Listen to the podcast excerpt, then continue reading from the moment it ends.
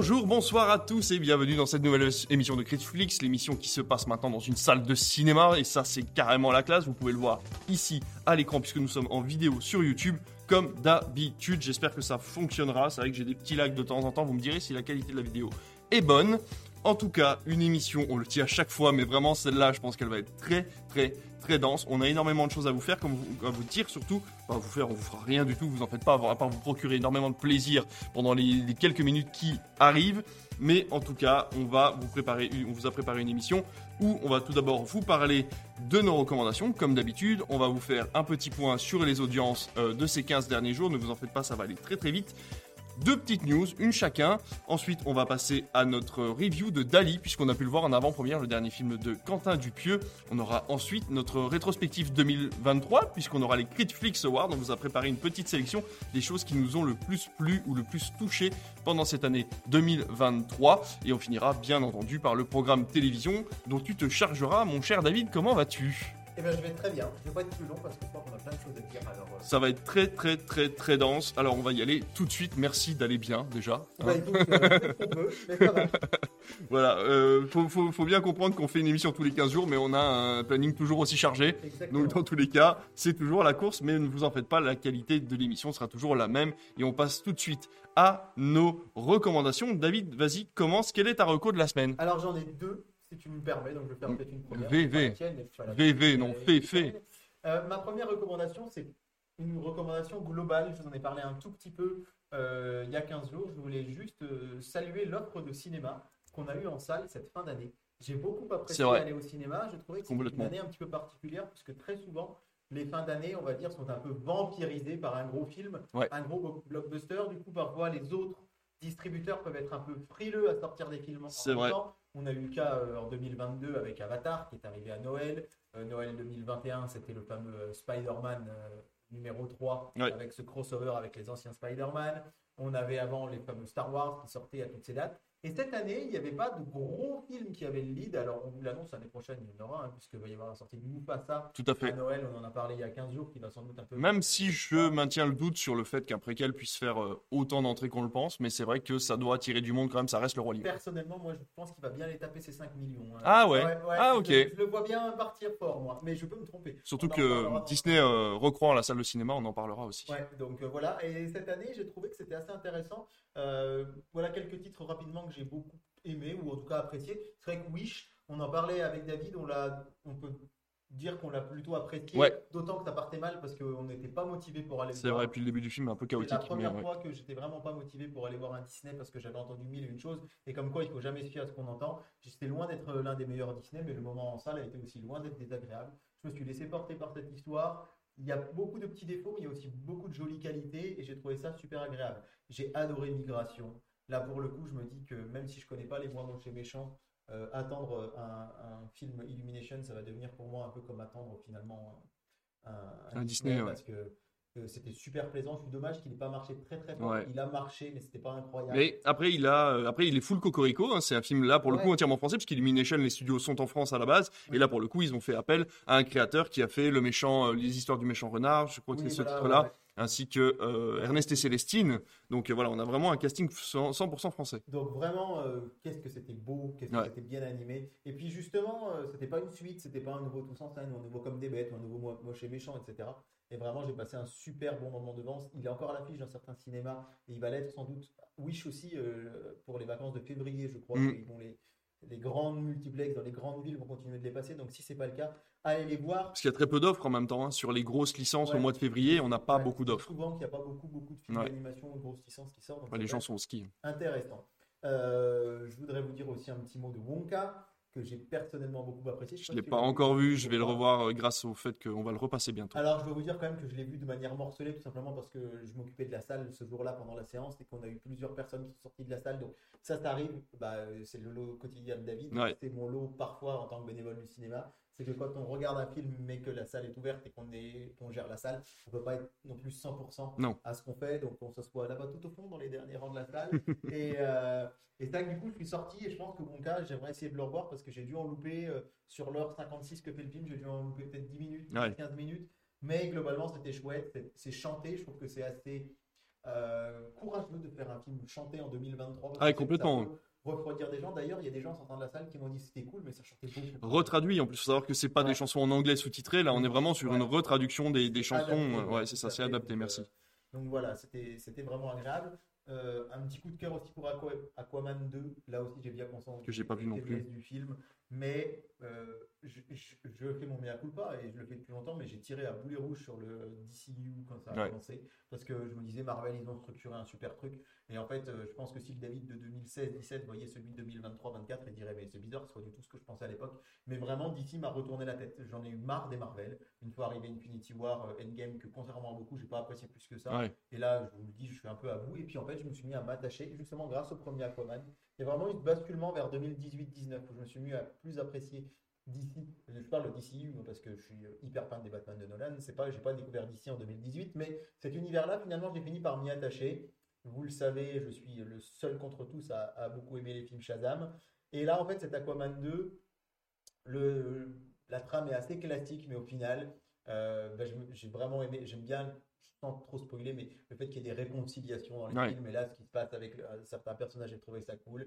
J'ai trouvé que bah, Aquaman, il est quand même impertinent, il peut être vulgaire, c'est un bien grand mot, mais grossier, et c'est ce qui manque chez Marvel, c'est que c'est toujours quand même relativement lisse. Ce qui n'était pas le cas au début, hein. Iron Man, bon, c'était pas encore. C'est vrai qu'Aquaman est vraiment le héros euh, alcoolique, qui en a rien à foutre. Euh, je veux dire, plusieurs références, des blagues, enfin des trucs. Je trouve, voilà, pour une fois, tu te dis, ouais, ça va un peu loin. Et puis, j'ai trouvé que c'était conclusif sans en faire trop. On voit pas d'autres. Euh, je suis désolé, je peux On voit pas d'autres super-héros d'ici dans le film.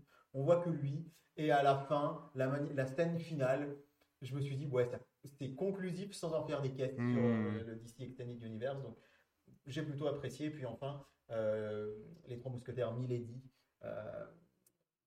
bah voilà, j'ai beaucoup apprécié le premier et j'ai trouvé que le 2 m'avait m'avait permis de de me dire que le cinéma français est capable de faire des trucs chouettes, hmm. de faire des trucs euh, où on y croit. je disais, je crois l'autre fois, c'est avec les films KPDP des années 70-80, ça fait vraiment film de costume. On a l'impression que c'est un peu la, euh, la, fête des écoles et qu'ils ont mis des capes, des chapeaux. Là, euh, comme je, me répète encore, hein, mais les effets spéciaux, etc., etc.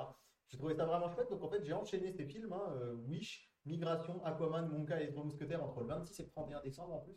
Donc ça a été. Ah ouais, tu as vraiment enchaîné quoi. Pratiquement, voire même deux, puisque j'ai vu Aquaman l'après-midi, Monka le soir. Et, et j'ai passé vraiment des bons moments. Il n'y a pas un film sur tout cela qui est incroyable et qui est mieux que les autres. Mais je pense que je, je deviens peut-être aussi meilleur public avec le temps. Et je trouve que c'est quelque chose aussi de positif. C'est-à-dire de me dire que bah, je me mets à moins voir les défauts d'un film, mais juste après. Peut-être, ouais, c'est ça. Et le divertissement que peut offrir le cinéma. Donc, petite roco globale sur tous ces films sortis en fin d'année. Je mettrais juste moins un bémol sur Milady, tu vois. J'étais content de l'avoir vu en salle. J'étais très mal placé, donc il y a peut-être ça qui a joué. Mais c'est vrai que je suis sorti de la salle en me disant, ouais, ils auraient quand même pu étoffer un peu plus ce scénario. On pourrait quand même voir un petit peu plus les mousquetaires. Je trouve qu'ils sont vraiment mis en retrait. Alors je sais, ça s'appelle Milady, mais ça s'appelle quand même les trois mousquetaires.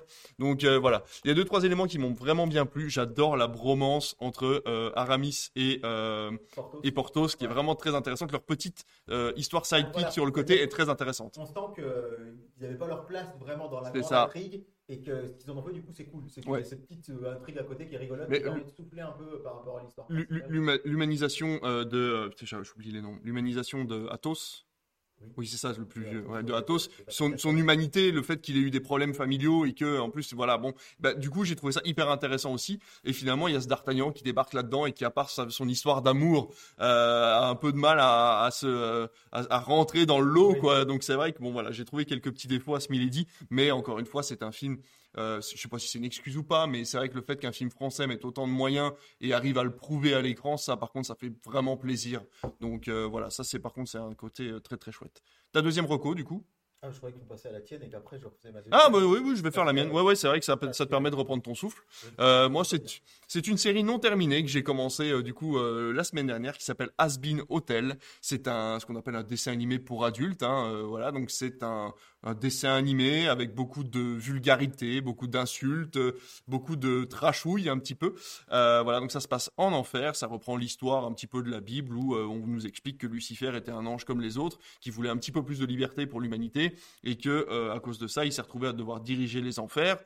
La petite particularité en plus, c'est que là, dans la règle, c'est que, euh, étant donné que beaucoup de gens vont en enfer, euh, de temps en temps, les anges débarquent en enfer pour exterminer tout simplement une partie de la population, pour éviter qu'il y ait euh, une, euh, comment on appelle ça, une, Surpopulation. une surpopulation et pour éviter que les enfers ne se rebellent contre le Ah, paradis. oui, voilà, donc on suit les aventures de la fille de Lucifer, en fait, qui vient d'ouvrir un hôtel qui s'appelle le Hasbin Hotel, qui est un hôtel de la rédemption. Donc elle invite les démons et les habitants de l'enfer à venir euh, devenir gentils, entre guillemets, ou en tout cas tenter de devenir gentils pour gagner leur place au paradis et éviter d'être exterminés et en même temps éviter la surpopulation.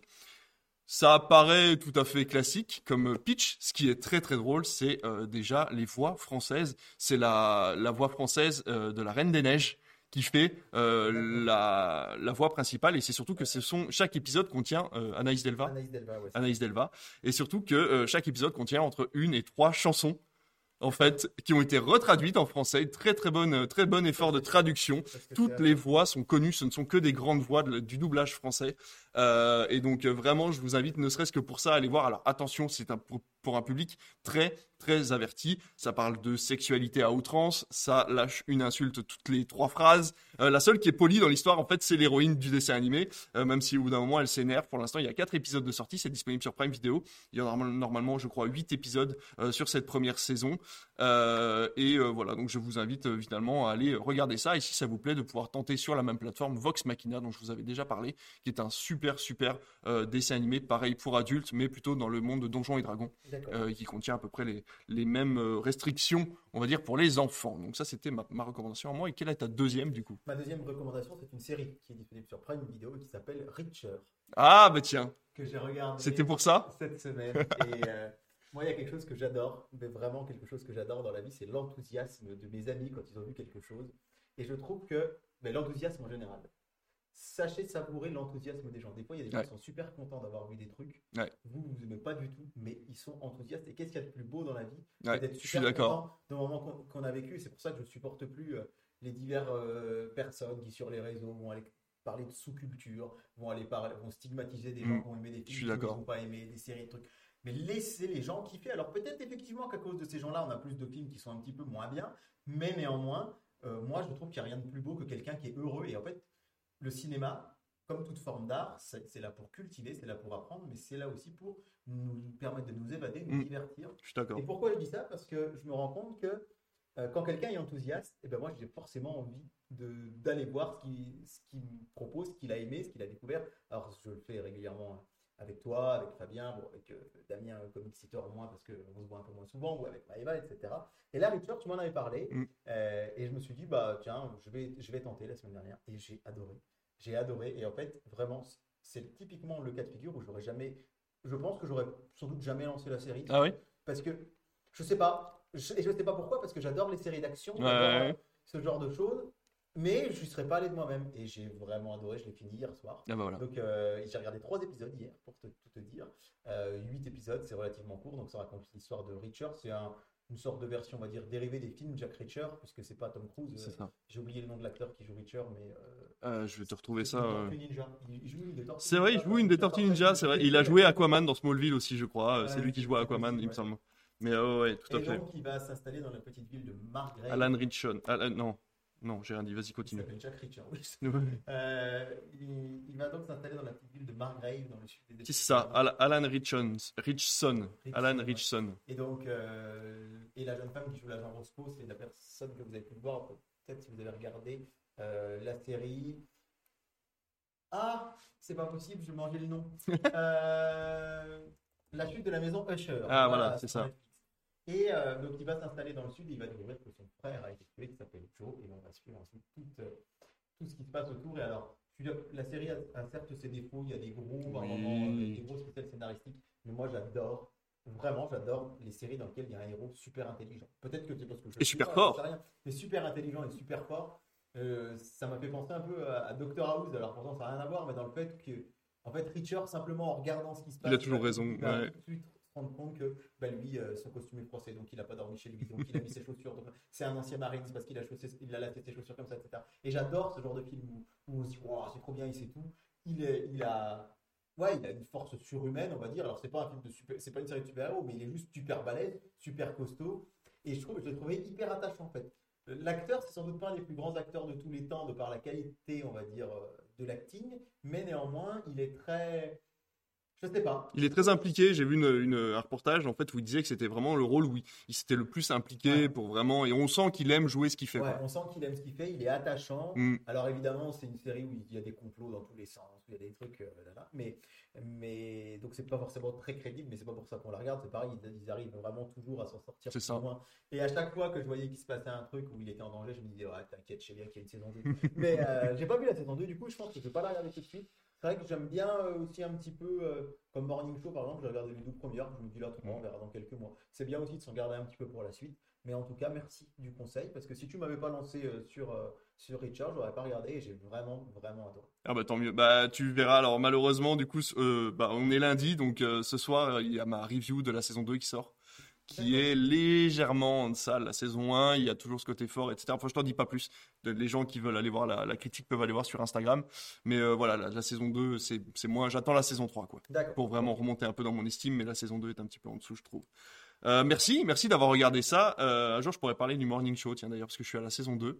Et ah, j'étais avec toi au niveau de l'enthousiasme, mais il y a des choses qui me gênent, même si j'adore les regarder. Euh, maintenant qu'on regarde Bonjour et qu'on a eu toute l'étude autour de Bonjour, etc.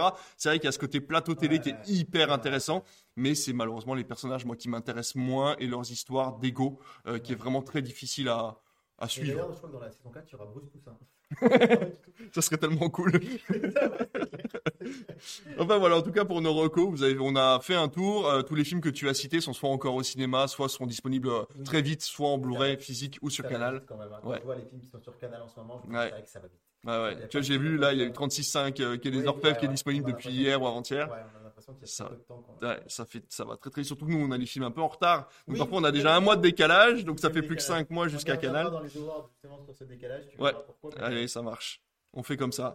Euh, dans tous les cas, on va passer vite fait aux audiences. On va faire le tour des audiences de ces 15 derniers jours. On va aller très très vite et tu vas nous donner les audiences qui ont marqué un petit peu ces 15 jours. Ça. On va pas évidemment faire une review des 15 jours. On va commencer par euh, le relatif succès quand même de la série Poulet grillés sur France 3. Parce que j'ai vu euh, David qui a dit mais comment peut-on préférer Poulet grillé à destination Bah oui, je suis désolé. Je mais... la même question. Puis après, je me suis dit bon, après tout, je vais pas regarder Poulet grillé, c'est peut-être très bien.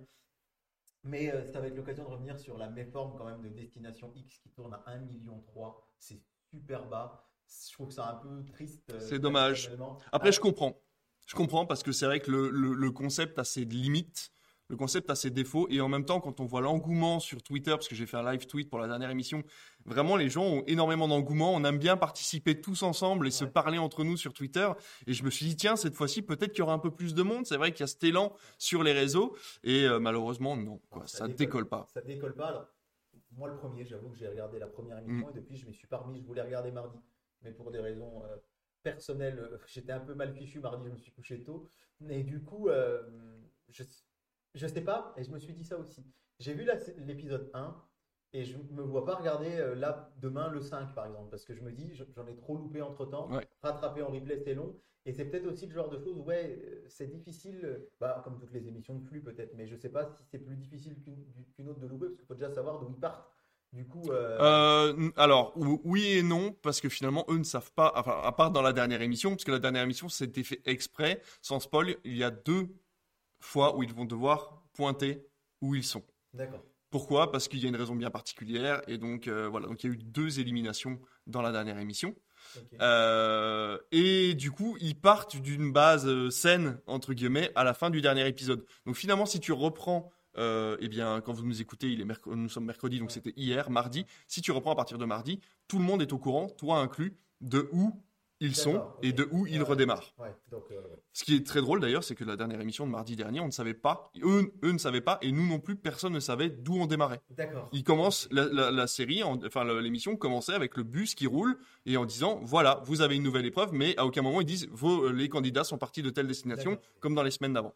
Donc voilà. Et je pense que ça doit être quand même euh, la soupe à la grimace chez M6. Et à mon avis, sans être très, très optimiste, euh, j'ai du mal à imaginer en tout cas une saison 2 arriver parce que. Soit s'ils le font, ils le font avec moins de moyens, ce qui donnera encore moins envie aux gens de regarder. C'est compliqué. L'émission a l'air de coûter très cher. Et du coup, je rebondis sur euh, ça, c'était les, les audiences du mardi euh, 9 janvier. Là, je rebondis sur celle du 16 de mardi dernier, où il y avait la conférence de presse du président de la République pour vous dire que elle a fait 4 millions 1 sur TF1 et 3 millions 2 sur France 2. Et si on rajoute les chaînes info, ça nous fait euh, à peu près 2 millions euh, au cumulé. Donc on est aux alentours de 9 millions de téléspectateurs. Ce qui est énorme. Ce qui est Non Ouais, c'est beaucoup, mais c'est pas. C'est pas tant pour euh, une allocution Alors, sur ces allocutions, justement, les dernières, sur les allocutions, on, on pouvait, on était facile à 15, 16, 17 pendant le Ouais. 20 heures. Là, c'est vrai que ça fait plus que ses prédécesseurs qui faisaient des conférences de presse Ouais. l'après-midi. Forcément, Ouais, bah oui, oui. en disant oh là là, mais il se fait en prime time. Pourquoi il le fait en prime time? Bah, Parce que c'est là qu'il y a plus de monde devant la télé. Je comprends. Moi, c'était plutôt l'inverse. Je me dis pourquoi les autres ils le faisaient pas à ce moment-là? Bah oui, puis bon, on le sait, hein, Macron est un, est un homme du média. Je veux dire, il, il sait, il maîtrise les médias, il sait à quel moment les utiliser. Il a parlé, il a parlé, il a parlé. Au final, c'est vrai que ça devait s'arrêter à 22h, ça a fini à 22h30, ce qui fait que TF1, c'est- et c'était bien et pas bien, je pense, mais dans la série, ils diffusent la série SWAT le mardi. Et en fait, ils ont décidé de quand même continuer les inédits. Il y avait un monde où ils auraient passé du coup à 22h30 des rediffs Mm, mm. pour reprendre la rediffusion classique, mais là, ils ont passé euh, les inédits à 22h30. Donc ça risque de peut-être déstabiliser un petit peu les gens. Bien qu'on a appris qu'il y a quand même déjà 4 millions de personnes qui sont, alors, qui sont allées au moins une fois sur TF1+. D'accord. Donc c'est beaucoup, c'est énorme. Et de là à dire qu'ils ont. Moi je pense que je suis compté, mais j'ai pas lancé de programme en fait. J'ai j'ai TF1 Plus. Ouais. J'ai installé TF1 Plus et je me suis baladé quoi. Mais Encore une fois, on a euh, Canal. Oui, bah, Quand t'as Canal, moi je veux dire la plus belle la vie, j'ai commencé à regarder plus belle la vie tous les jours. Et c'est vrai que euh, on se moque pas. Non mais je parle aux gens derrière l'écran, derrière votre caméra. Là je vous vois vous, mais c'est vachement bien. L'intrigue elle est cool en plus. Non c'est con, mais on a on a raccroché les wagons avec Ouais. euh, plus belle la vie. Et voilà, Canal te permet de le regarder en J 7. Alors par contre, je pense, mais euh, je pense que tous les programmes qui sont disponibles après J 7 ne sont pas forcément accessibles Parce sur Canal. pour l'instant, via Canal, on a toujours accès à MyTF1, nous, en fait, Hmm. la partie. Et c'est pas encore TF1 puisqu'il y a des accords qui sont en train d'être signés. ça. Mais du coup, tout ça pour vous dire que tout le monde disait que ce serait sans doute le renouveau de Destination X parce que les gens qui ne voulaient pas écouter le président, bah forcément, ils se rabattent sur d'autres chaînes. Euh, Est-ce que l'intérêt, parce que là ils vont balancer Pékin Express après, est-ce que l'intérêt aurait Ouais. été pas de faire l'inverse, prendre Pékin Express, le, le- les- les- la condensation de spectateurs de Pékin Express et à chaque fois mettre la pub de Destination X en disant, bah juste après Pékin Express, vous avez Destination X. quoi. Je pense. Alors pour le coup, Pékin Express, c'est une marque qui est très installée. C'est pour ça, je pense qu'il la laisse. pile Oui, un peu- dates oui, voilà, c'est ça. Ça va commencer au tout début des vacances de février ça va se terminer juste avant les vacances de Pâques, comme Ouais. d'hab. Mais ils auraient peut-être pu, voilà, justement en profiter. Et après, diffuser euh, Destination X plutôt en avril. Ouais, surtout que ça a été tourné en été, rien n'empêchait Ouais, pour eux de ouais, le garder ouais. six mois de plus pour le diffuser plus tard. C'est là que c'est assez surprenant parce que les traîtres qui cartonnent, par Mm. exemple, eh bien, ils continuent de le laisser en juillet-août. Alors, euh, du coup, là, on disait que peut-être pour sauver Destination X, ce serait l'inversion. Passer les traîtres en début d'année et faire Destination X plutôt d'un programme estival. À réfléchir, mais en tout cas, du coup, malgré la conférence de presse du président de la République, il y a eu 1,3 million de téléspectateurs euh, seulement devant euh, Destination X ce jour-là. Un mot pour vous parler quand même des audiences de notre duel du dimanche avec euh, le premier duel du dimanche, du coup, celui du euh, dimanche 14 janvier, Mm. donc le deuxième de l'année, c'est qu'est-ce qu'on a encore fait au bon Dieu? Bien sûr. 4 millions 7. Donc voilà, c'est notre, notre nouveau maître étalon.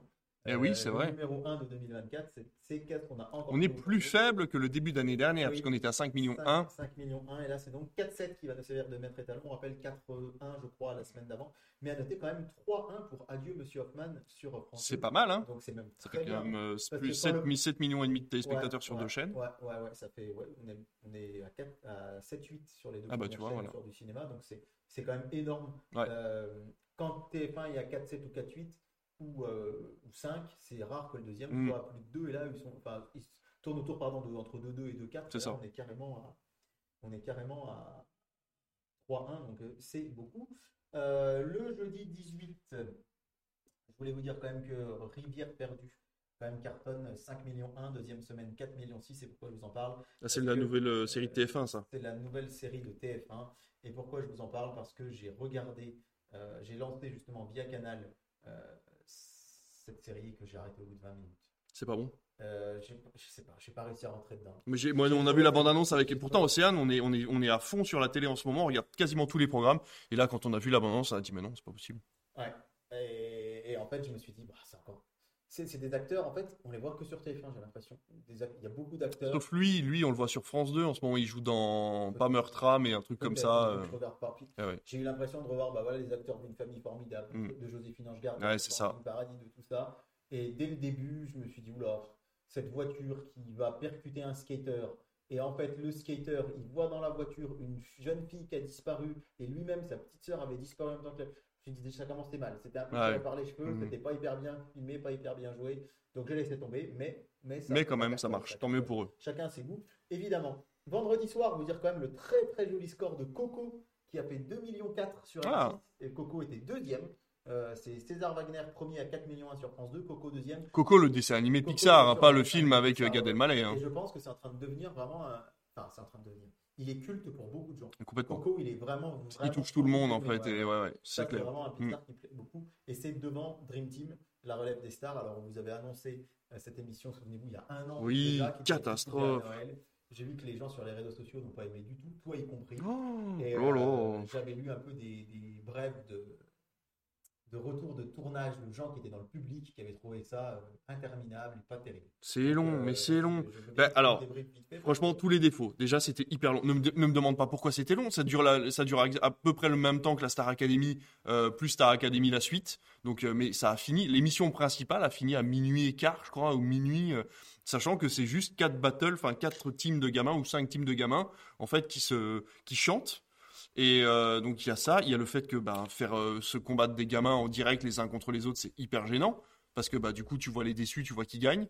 Il y a des fois euh, tu te dis mais attends comment l'équipe alors j'ai rien contre eux mais il y a des fois tu te dis mais comment cette team là a pu gagner contre une autre équipe alors que vraiment la qualité des voix était quand même complètement différente? Alors effectivement ils prenaient en charge le, le show etc. Mais tu sens vraiment qu'au bout d'un moment le jury qui sont des présentateurs TF1 était surtout là pour créer le pas le clash, mais en fait, ils- on, on dirait qu'ils avaient presque présélectionné les gagnants en avance, tellement ça paraissait prévisible en fait. Donc c'était vraiment dommage.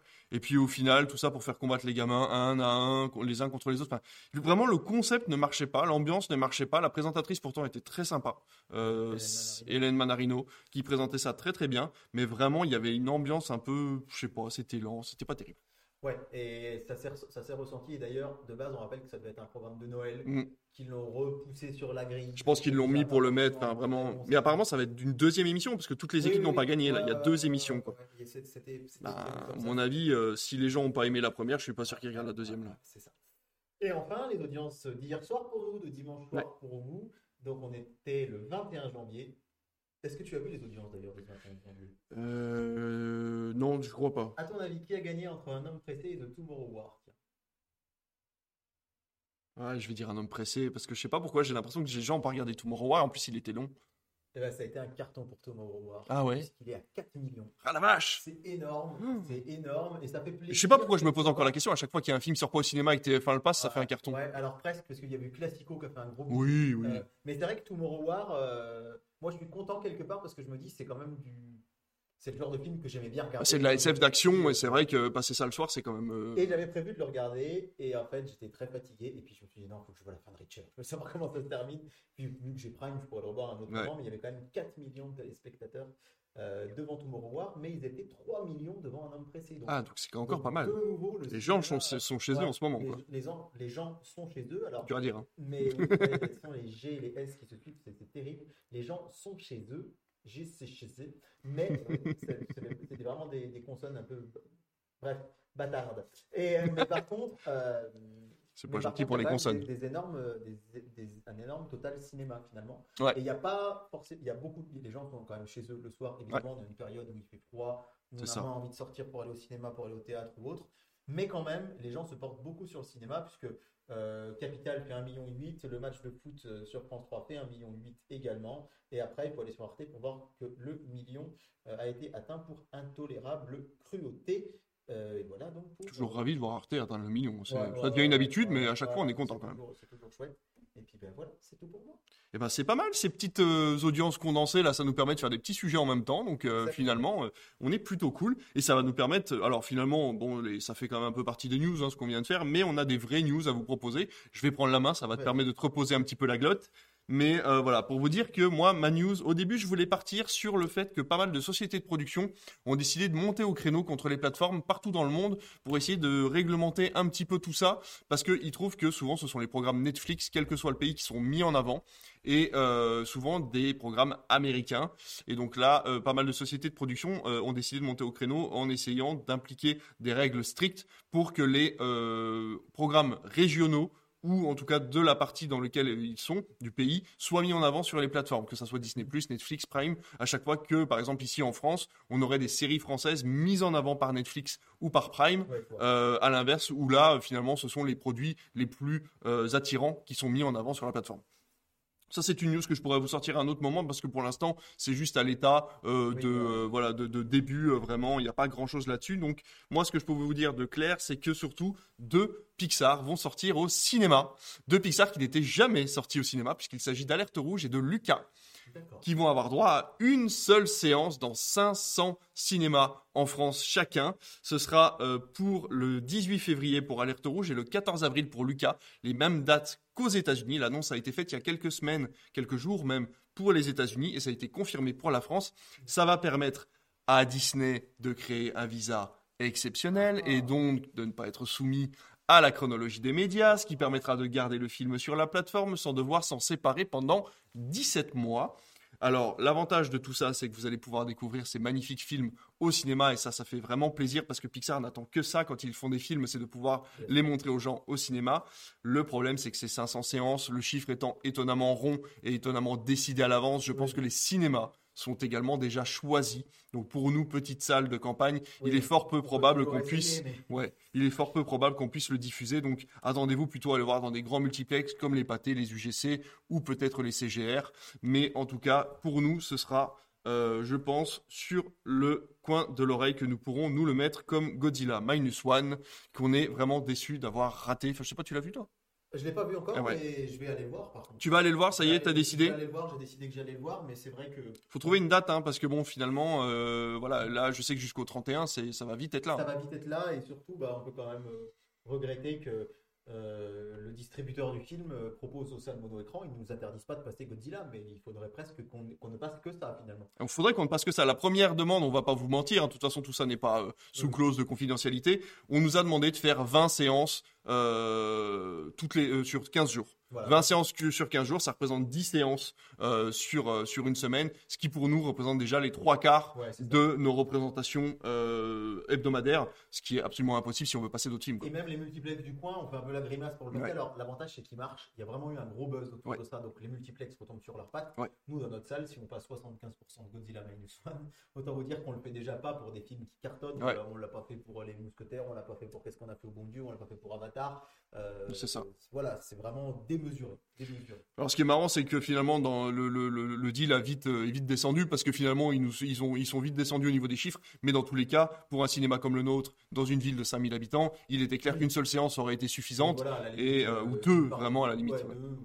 Moi, je me disais grand max 4 par semaine, 2 et 2. Mais alors là. Euh, non, là, c'était vraiment trop, malheureusement. Et euh, on voit que le cinéma le plus proche de chez nous, qui n'a pas l'habitude de passer ce genre de film, le passe quand même deux fois par jour pendant 15 jours. ce qui est quand même énorme. Donc, ils ont vraiment dû euh, quand même se mettre à genoux pour avoir ce film-là. Mais c'est vrai qu'encore une fois, comme tu le dis, le, le, le, le, comment dire il marche très bien sur les réseaux, les gens sont très contents du film, donc c'est vrai que ça doit marcher au niveau bah, de la publicité. Je ne voudra pas te le dire, mais euh, mon ami Fabien, notre ami Fabien, qui me dit bah tiens, je pense que je vais aller voir Godzilla Minus One parce qu'il j'en ai tellement entendu parler, il faut que je vois ce que ça donne, alors qu'il n'est pas allé au cinéma ces derniers mois. Ouais, voilà, c'est ça. Non, ces dernières semaines, je devrais dire. Hmm. Mais là, il a vraiment prévu d'aller le voir parce qu'il en a entendu parler beaucoup. Quoi. Et finalement, c'est à double tranchant ces idées de visa exceptionnel parce que l'arrivée des plateformes a fait que maintenant la chronologie des médias est quelque chose contre lequel il faut lutter au lieu de l'utiliser à bon escient pour gagner de l'argent. Et donc finalement, ces sorties exceptionnelles vont arriver de plus en plus souvent quand il y a crainte que le film ne rapporte pas assez pour pouvoir vite, vite, vite le mettre sur les plateformes. Et là, c'est le cas, à savoir que le distributeur n'est même pas français. Nous, le, distributeur de Godzilla Minus One est un distributeur euh, des Pays-Bas qui s'occupe de toute la diffusion européenne. Donc, euh, c'est quand même quelque chose d'assez euh, exclusif et d'assez inédit euh, dans le monde de l'exploitation de cinéma. Mais c'est presque bad buzz is good buzz parce que les gens se sont tellement plaints du fait qu'il allait être disponible que en 4DX dans, dans, les pâtés. 12 salles en France. J'exagère, il y a plus que 12 cinémas pâtés bien sûr, mais que. Il y a des tarifs abusés aussi, Ouais, parce que ouais, je veux ouais. dire, on n'a pas forcément envie de voir un film en IMAX ou en 4DX. Parfois, on veut une salle, de- une salle avec un écran de 10 mètres qui nous suffit amplement. Exactement, et ça a fait effet boule de neige. En fait, Ouais. euh, du coup, le fait qu'il ressorte, euh, finalement, il l'aurait sorti directement 15 jours. Je suis persuadé qu'il n'aurait pas fait autant d'entrées. Je pense qu'il y a beaucoup, beaucoup de gens qui ont entendu parler du fait Ouais. que de, ce, de ce moment. Est-ce que tout ça n'était peut-être pas prévu aussi hein? Ouais, alors je, je- je- c'est ce que je me le disais tout à l'heure en y réfléchissant. Là, j'irai peut-être pas jusque-là, mais quand même, il faudrait pas que ça donne des idées à d'autres. Ouais, ouais, complètement, je suis d'accord. Bon, ben voilà pour ma news. Et toi, David, c'est quoi la tienne? je voulais, C'est pas vraiment une news, mais je voulais faire un petit point sur Bonjour, parce que c'est un petit peu notre fil rouge. On vous en parle depuis euh, octobre. Euh, la matinale est donc euh, à l'heure où on enregistre euh, au début de sa troisième semaine. Ça fait 15 jours donc euh, qu'est sortie la première émission. Et c'est vrai que côté audience, c'est moyen, c'est pas folichon. On est aux alentours de. J'ai pas.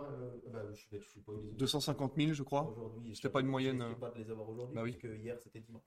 Mais pratiquement 500 000 téléspectateurs pour la première. Je crois qu'il y a Ouais. eu un petit pic à 800 000.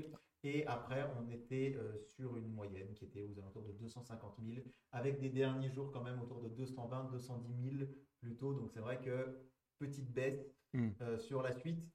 Et donc, euh, bah, se pose euh, évidemment, il y a beaucoup de détracteurs à cette matinale, il y a beaucoup de concurrents qui, sur leur site internet, réseaux sociaux, blogs et autres, parlent toujours de flop, de flop, de flop.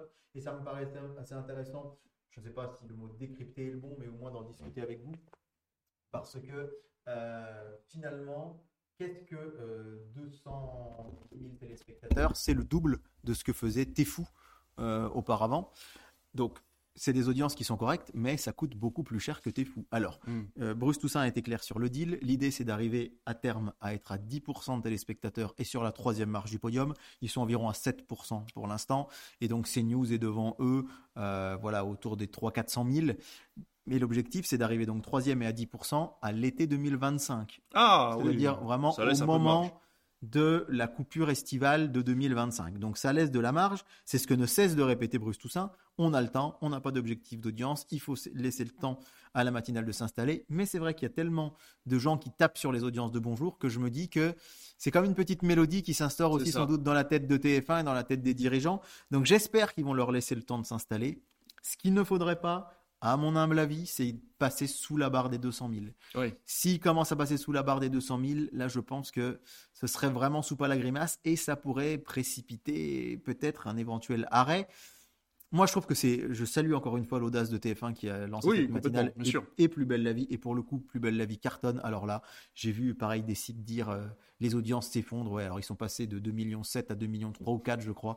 On rappelle qu'on est en plein après-midi, qu'ils ont siphonné l'audience de France 2 à côté, alors que l'émission est très bien de Faustine Bollard, mais Mais il y a 40% euh, des FRDA qui sont devant Plus belle la vie, alors qu'avant elles étaient presque toutes de. Enfin, j'exagère, mais. Et- Et encore une fois, l'épisode est diffusé trois fois à la télé. Donc Ouais, il faut ouais, cumuler les trois. Le l'après-midi à 13h40, le soir à 20h, 20h20, ouais, à comme- 20h20, comme sur France et 3. le lendemain en J plus 1 de nouveau sur TFX. Ouais, Donc ouais, c'était vraiment, euh, voilà, il faut aussi comprendre que euh, finalement il faut cumuler toutes ces séances-là. Ouais. Quand on n'a pas le temps de le regarder à 13h40 comme c'est mon cas actuellement, je vais le rattraper en replay, je vais le rattraper le soir, je vais le rattraper le lendemain. Donc euh, les audiences sont vraiment excellentes. Bonjour, c'est plus compliqué.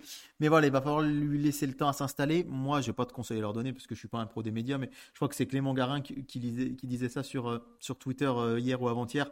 Et c'est marrant parce que c'est vraiment l'expression de ce que je pensais. C'est que pour l'instant, le problème, c'est qu'il continue de se chercher. Mm. Et il chamboule la formule un peu tous les jours. Et ça, je vu que pense qu'il l'invité faut- arrivait plus ou moins tard. Ouais, voilà, fonction- plus ou moins tôt, ouais, plus ou moins tard, l'interview politique plus ou moins longue. Mm. ou- Et je pense que stop, il faut arrêter un moment Les gens pour que les cadrer. gens s'y Ouais. retrouvent.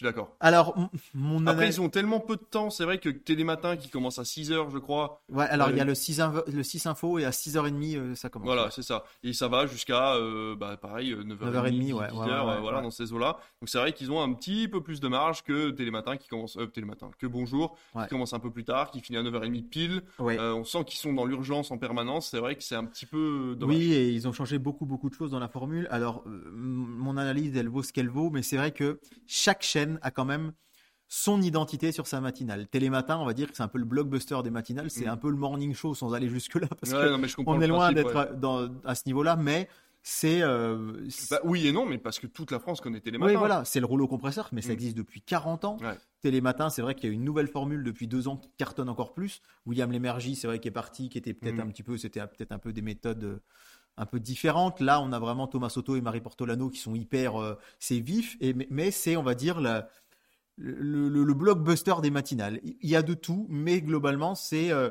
c'est un peu une émission de comment dire d'ambiance où euh, on va avoir de la culture, du, des infos, où tout se mélange. Mais voilà, c'est une émission très feel good. On a BFM qui est deuxième, qui pour le coup là, c'est vraiment une matinale de hard news, c'est-à-dire c'est vraiment des news, des news, euh, le JT, de- de- dé- on décrypte les infos, etc. Et d'ailleurs, Marc-Olivier Fogiel, voulant rattraper TF1, veut lui donner un côté un peu plus magazine. On a CNews, qui est pour le coup euh, plutôt une matinale d'opinion, hein, on va pas se mentir, euh, qui, qui joue quand même sur la corde si des, joliment dit. des gens qu'elle écoute. Oui, j'essaye de rester. euh, voilà, c'est Objectif. une, oui, c'est une matinale d'opinion, on va dire, où ils donnent, c'est leur avis. On a LCI, Mm. qui est une matinale très internationale. Ouais. Et en fait, depuis la guerre en Ukraine, c'est vrai qu'ils ont pris le parti et ça a joué en leur faveur dans les audiences ouais. Mm. de se dire, nous, c'est la politique internationale. On parle de ça énormément. Et puis France Info, qui est, euh, moi j'aime beaucoup, mais qui est un petit Plus peu généraliste, ouais. plus généraliste. Mm. Et le problème, je trouve, moi, c'est que ben, TF1, c'est un peu tout ça. Et un peu. Voilà, ils ont, pas, ils ont du mal à trouver leur identité propre. Je pense que pour eux, leur identité propre, c'est les régions. Ils veulent en faire une matinale euh, régionale, un peu comme le 13h en fait, avec des correspondants un peu partout. Mais est-ce suffisant? Je suis pas sûr. Il lui manque un petit ingrédient. Alors moi, je me disais peut-être un humoriste, pourquoi pas? C'est ce qui marche beaucoup à la radio, hein, les Cavrevières, euh, Marc-Antoine Mm. Lebré, euh, Laurent Gérard, Canteloup. Enfin, Canteloup n'y est plus, mais est-ce qu'il pourrait pas une petite pastille humoristique? Est-ce qu'il pourrait pas que qu'il y ait quelque chose qui lui donne plus d'identité Mais en fait, quand on par- parle de tout ce qu'on a dit sur le côté ambiance, magazine de, Télématin, le côté Hard News de BFM, le côté opinion de CNews, le côté généraliste de France Info, le côté international de LCI, il reste pas 50 Alors, non, non La formule ouverts. qui fonctionne bien, je trouve, dans Bonjour, moi je l'aime pas parce que j'aime pas ce côté direct, etc. Mais je trouve que ça fonctionne bien et ça fait partie de l'identité de TF1. C'est tous ces intervenants qui sont partout en France et qui vont pouvoir intervenir toutes les 10-15 minutes en disant Bah écoutez, nous ici ça se passe comme ça, machin, Ouais. etc. Ça crée des coupures dans l'émission, donc ça peut être un défaut. Mais j'a- j'avoue que le fait que de temps en temps on dise Ah, bah ça c'est chez moi. Et tu sais, il y a un peu ce côté-là de Ah, Ok, ils sont au plus près des gens. Et ça, j'aime bien. Et c'est vrai que Télématin Ouais. a ce côté plus reportage en différé. Oui. Euh, Ouais, donc euh, voilà, c'est vrai que moi je, je trouve que TF1 devrait peut-être même aller là-dessus en faisant quasiment que de, que Ouais, de l'intervention. Il euh, faudrait. C'est ça, ouais. Bruce Toussaint l'a dit, il veut pas que ce soit du tout une, une matinale parisiano-parisienne. Et ça, on le sent. On le sent, ils veulent, ils veulent le faire. ouais. Et, et encore une fois, moi, je suis un peu chamboulé par tous ces, ces changements.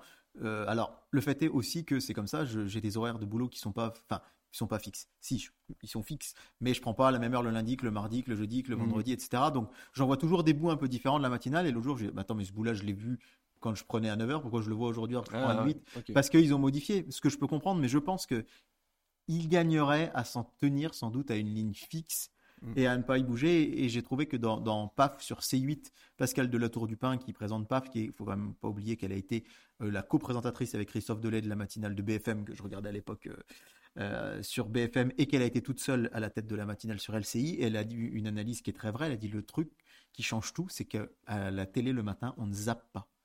Et c'est vrai qu'on ne zappe On pas allume la lumière, et on la, allume la télé, doit télé, son café, et son petit on déj, fait son ouais. café, on se brosse les dents, on écoute ce qui Mm. s'y dit, on prépare les enfants, on fait des trucs, mais on n'est pas dans une, on n'est pas hyper euh, Ouais. attentif. Ouais. Et du coup, ça peut pas être paradoxal, mais quand on est attentif à la télé, bah ça nous intéresse pas. Pop, on prend la télécommande, on zappe et on se dit ah bah tiens ça, ça a l'air sympa, ça, ça a l'air sympa. Alors que le matin, c'est ça, on l'a dit il y a 15 jours, c'est vraiment une télé d'habitude. Mm, mm. Et arriver à ce que les gens se disent Ok, je quitte mes habitudes sur BFM ou sur CNews ou sur France 2 pour aller sur TF1, c'est pas encore gagné. Moi, je, je le disais l'autre fois, euh, ma maman euh, s'est mise à bonjour, elle regardait Télématin. Enfin, elle, pour le coup, elle était pas très coutumière, elle regardait un peu la 2, un peu BFM, et là, elle m'a dit J'adore la bande, j'aime le fait que ce soit en région. Et moi, le premier, je me suis dit Allez, euh, j'ai tellement parlé de cette matinale, je regarde Bonjour. Ben, je regarde Bonjour, mais quand même régulièrement coupure petit, pub et autres. Ah, je, vais, je vais télématin. refaire un tour sur, Mhm. euh, sur BFM, qui est la matinale que je regardais, ou sur France Info. Et, et voilà, donc euh, moi je leur souhaite vraiment de réussir parce que c'est un projet ambitieux et qu'encore une fois, je terminerai là-dessus, mais moi j'aime quand la télé elle est en direct et quand elle est incarnée. Mm. Je trouve que euh, c'est c'est bien que c'est des repères pour les gens et ça les aide de voir des gens qui en direct leur parlent Ouais. et découvrir le. Je me sens. euh, autant j'adore regarder des films et des séries à la télé, bien sûr, mais le matin et le midi, c'est des moments où je trouve que c'est chouette de, de- d'ouvrir une fenêtre un peu sur le monde et que et c'est ce que fait Bonjour. Donc c'est pour ça que je souhaite que ça puisse continuer et fonctionner. Ouais, mais moi aussi, ouais, complètement. Moi, c'est vrai que j'ai des horaires un peu particuliers. Je me couche tard le soir, donc je me lève quand même assez, euh, de façon assez irrégulière le matin. Et euh, j'avoue que souvent, j'ai pas l'occasion de mettre la télé. En plus, quand on a les enfants, euh, bah, on va plus leur faire plaisir à eux, mettre le petit Ouais. dessin animé. Et c'est vrai que bon, du coup, on n'est pas trop, euh, on n'est pas trop sur les matinales. Donc, mais à chaque fois que j'en ai l'occasion, c'est vrai que j'y jette un coup d'œil. Et comme tu disais, deux fois, je me suis levé à 8 heures, j'ai voulu mettre bonjour, et deux fois, c'était des choses différentes. Donc Ouais. c'est vrai que du coup, c'est un peu dommage parce que j'ai jamais vu le bah, la rencontre politique, par exemple, je tombe jamais dessus. Ouais. Euh, et c'est vrai que bon, bah, ça peut être intéressant aussi de voir un petit peu comment ça se Oui, passe. alors c'est intéressant. Ce que je trouve qui est bien par rapport à ça, c'est que c'est plus court Mm. que. Je crois que c'est une dizaine de minutes, alors que sur euh, BFM, par exemple, RMC, Apolline de Malherbe, c'est plus une demi-heure. C'est différent. Mais d'ailleurs, ce qu'on n'a pas dit, c'est que ça n'a pas fait gonfler spécialement les audiences de TFX. Le fait que. T'es fou parte sur TFX. Par contre, Donc on a perdu du- euh, du, monde, quoi. On a, bah, c'est-à-dire que c'est France 3 qui s'y a trouvé vraiment, vraiment gagnante avec la matinale au coup.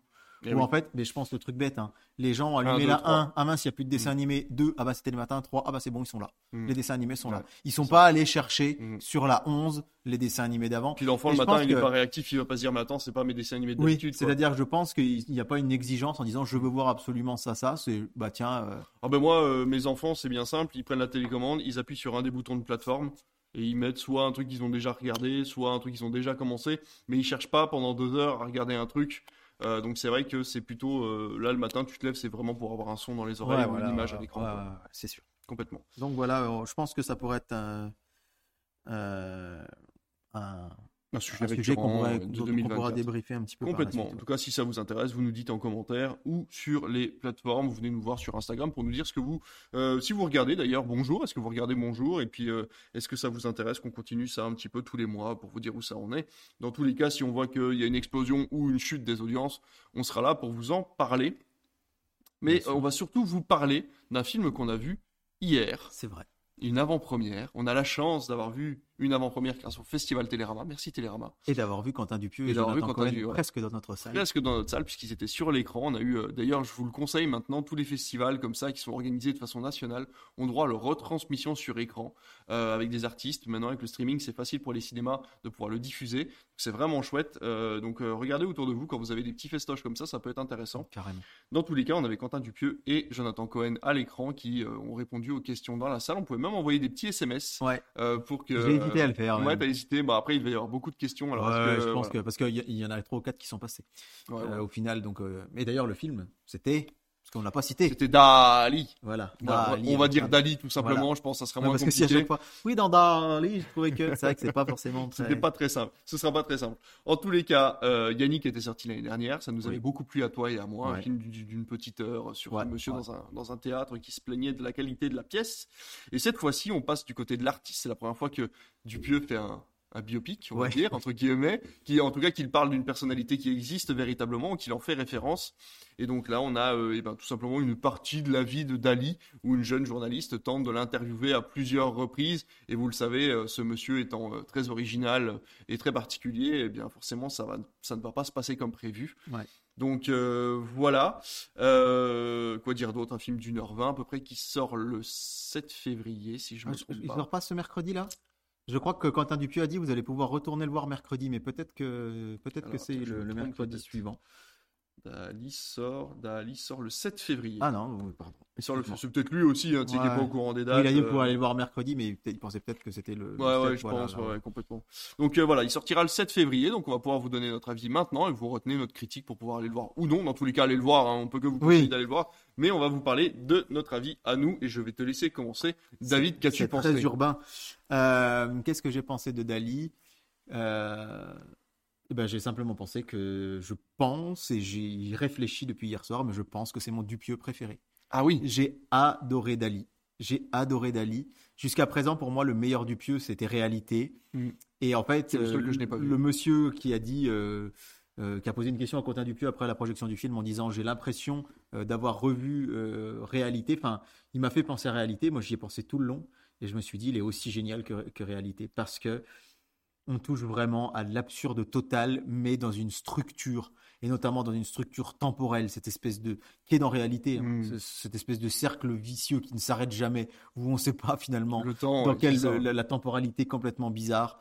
Et ça, ça m'a, ça m'a séduit, mais d'une force Le running incroyable. gag aussi, le running gag. Ah bah, ah bah, film, le running gag, m'a- Et c'est là que ça s'est terminé. voilà, ouais, c'est ça. Il y a un moment où j'ai, j'ai, j'ai dit, c'est pas possible, ça m'était pas arrivé depuis je ne sais combien de temps, où j'ai pris un fou rire dans la salle, mais je n'arrivais pas à m'arrêter. Je me suis dit, mais il y a une scène qui m'a fait hurler de rire, j'en pouvais plus et j'y repensais. Et je rigolais pour tout vous dire, il est passé à 16h, donc j'ai eu le temps de faire des choses après, de rentrer à la maison, j'ai regardé Richard, et au moment de me coucher, je rigolais dans mon lit parce que je repensais à cette scène. Euh, ça m'a, vo- voilà, ça m'a énormément, énormément plu. Euh, Dès le début, j'ai vraiment pas trop envie de spoiler, mais dès le début, avec cette scène du couloir où Dali Ah oui. et là, je me suis dit, Ok, on est dans du je me suis dit, je me suis dit, ça va être génial. Ça partait très bien. Et, et voilà, alors je dis pas qu'il n'y a pas de défaut. Effectivement, vous c'est peut-être pas trop spoilé de dire qu'il y a plusieurs Dali. Et, euh, Non, parce qu'il l'annonce, 6 A Voilà. pour 6 voilà, interprètes voilà, différents. ouais, ouais, Il y a plusieurs Dali. Et du coup, il Qui y en ne a se sont pas consultés. Ouais.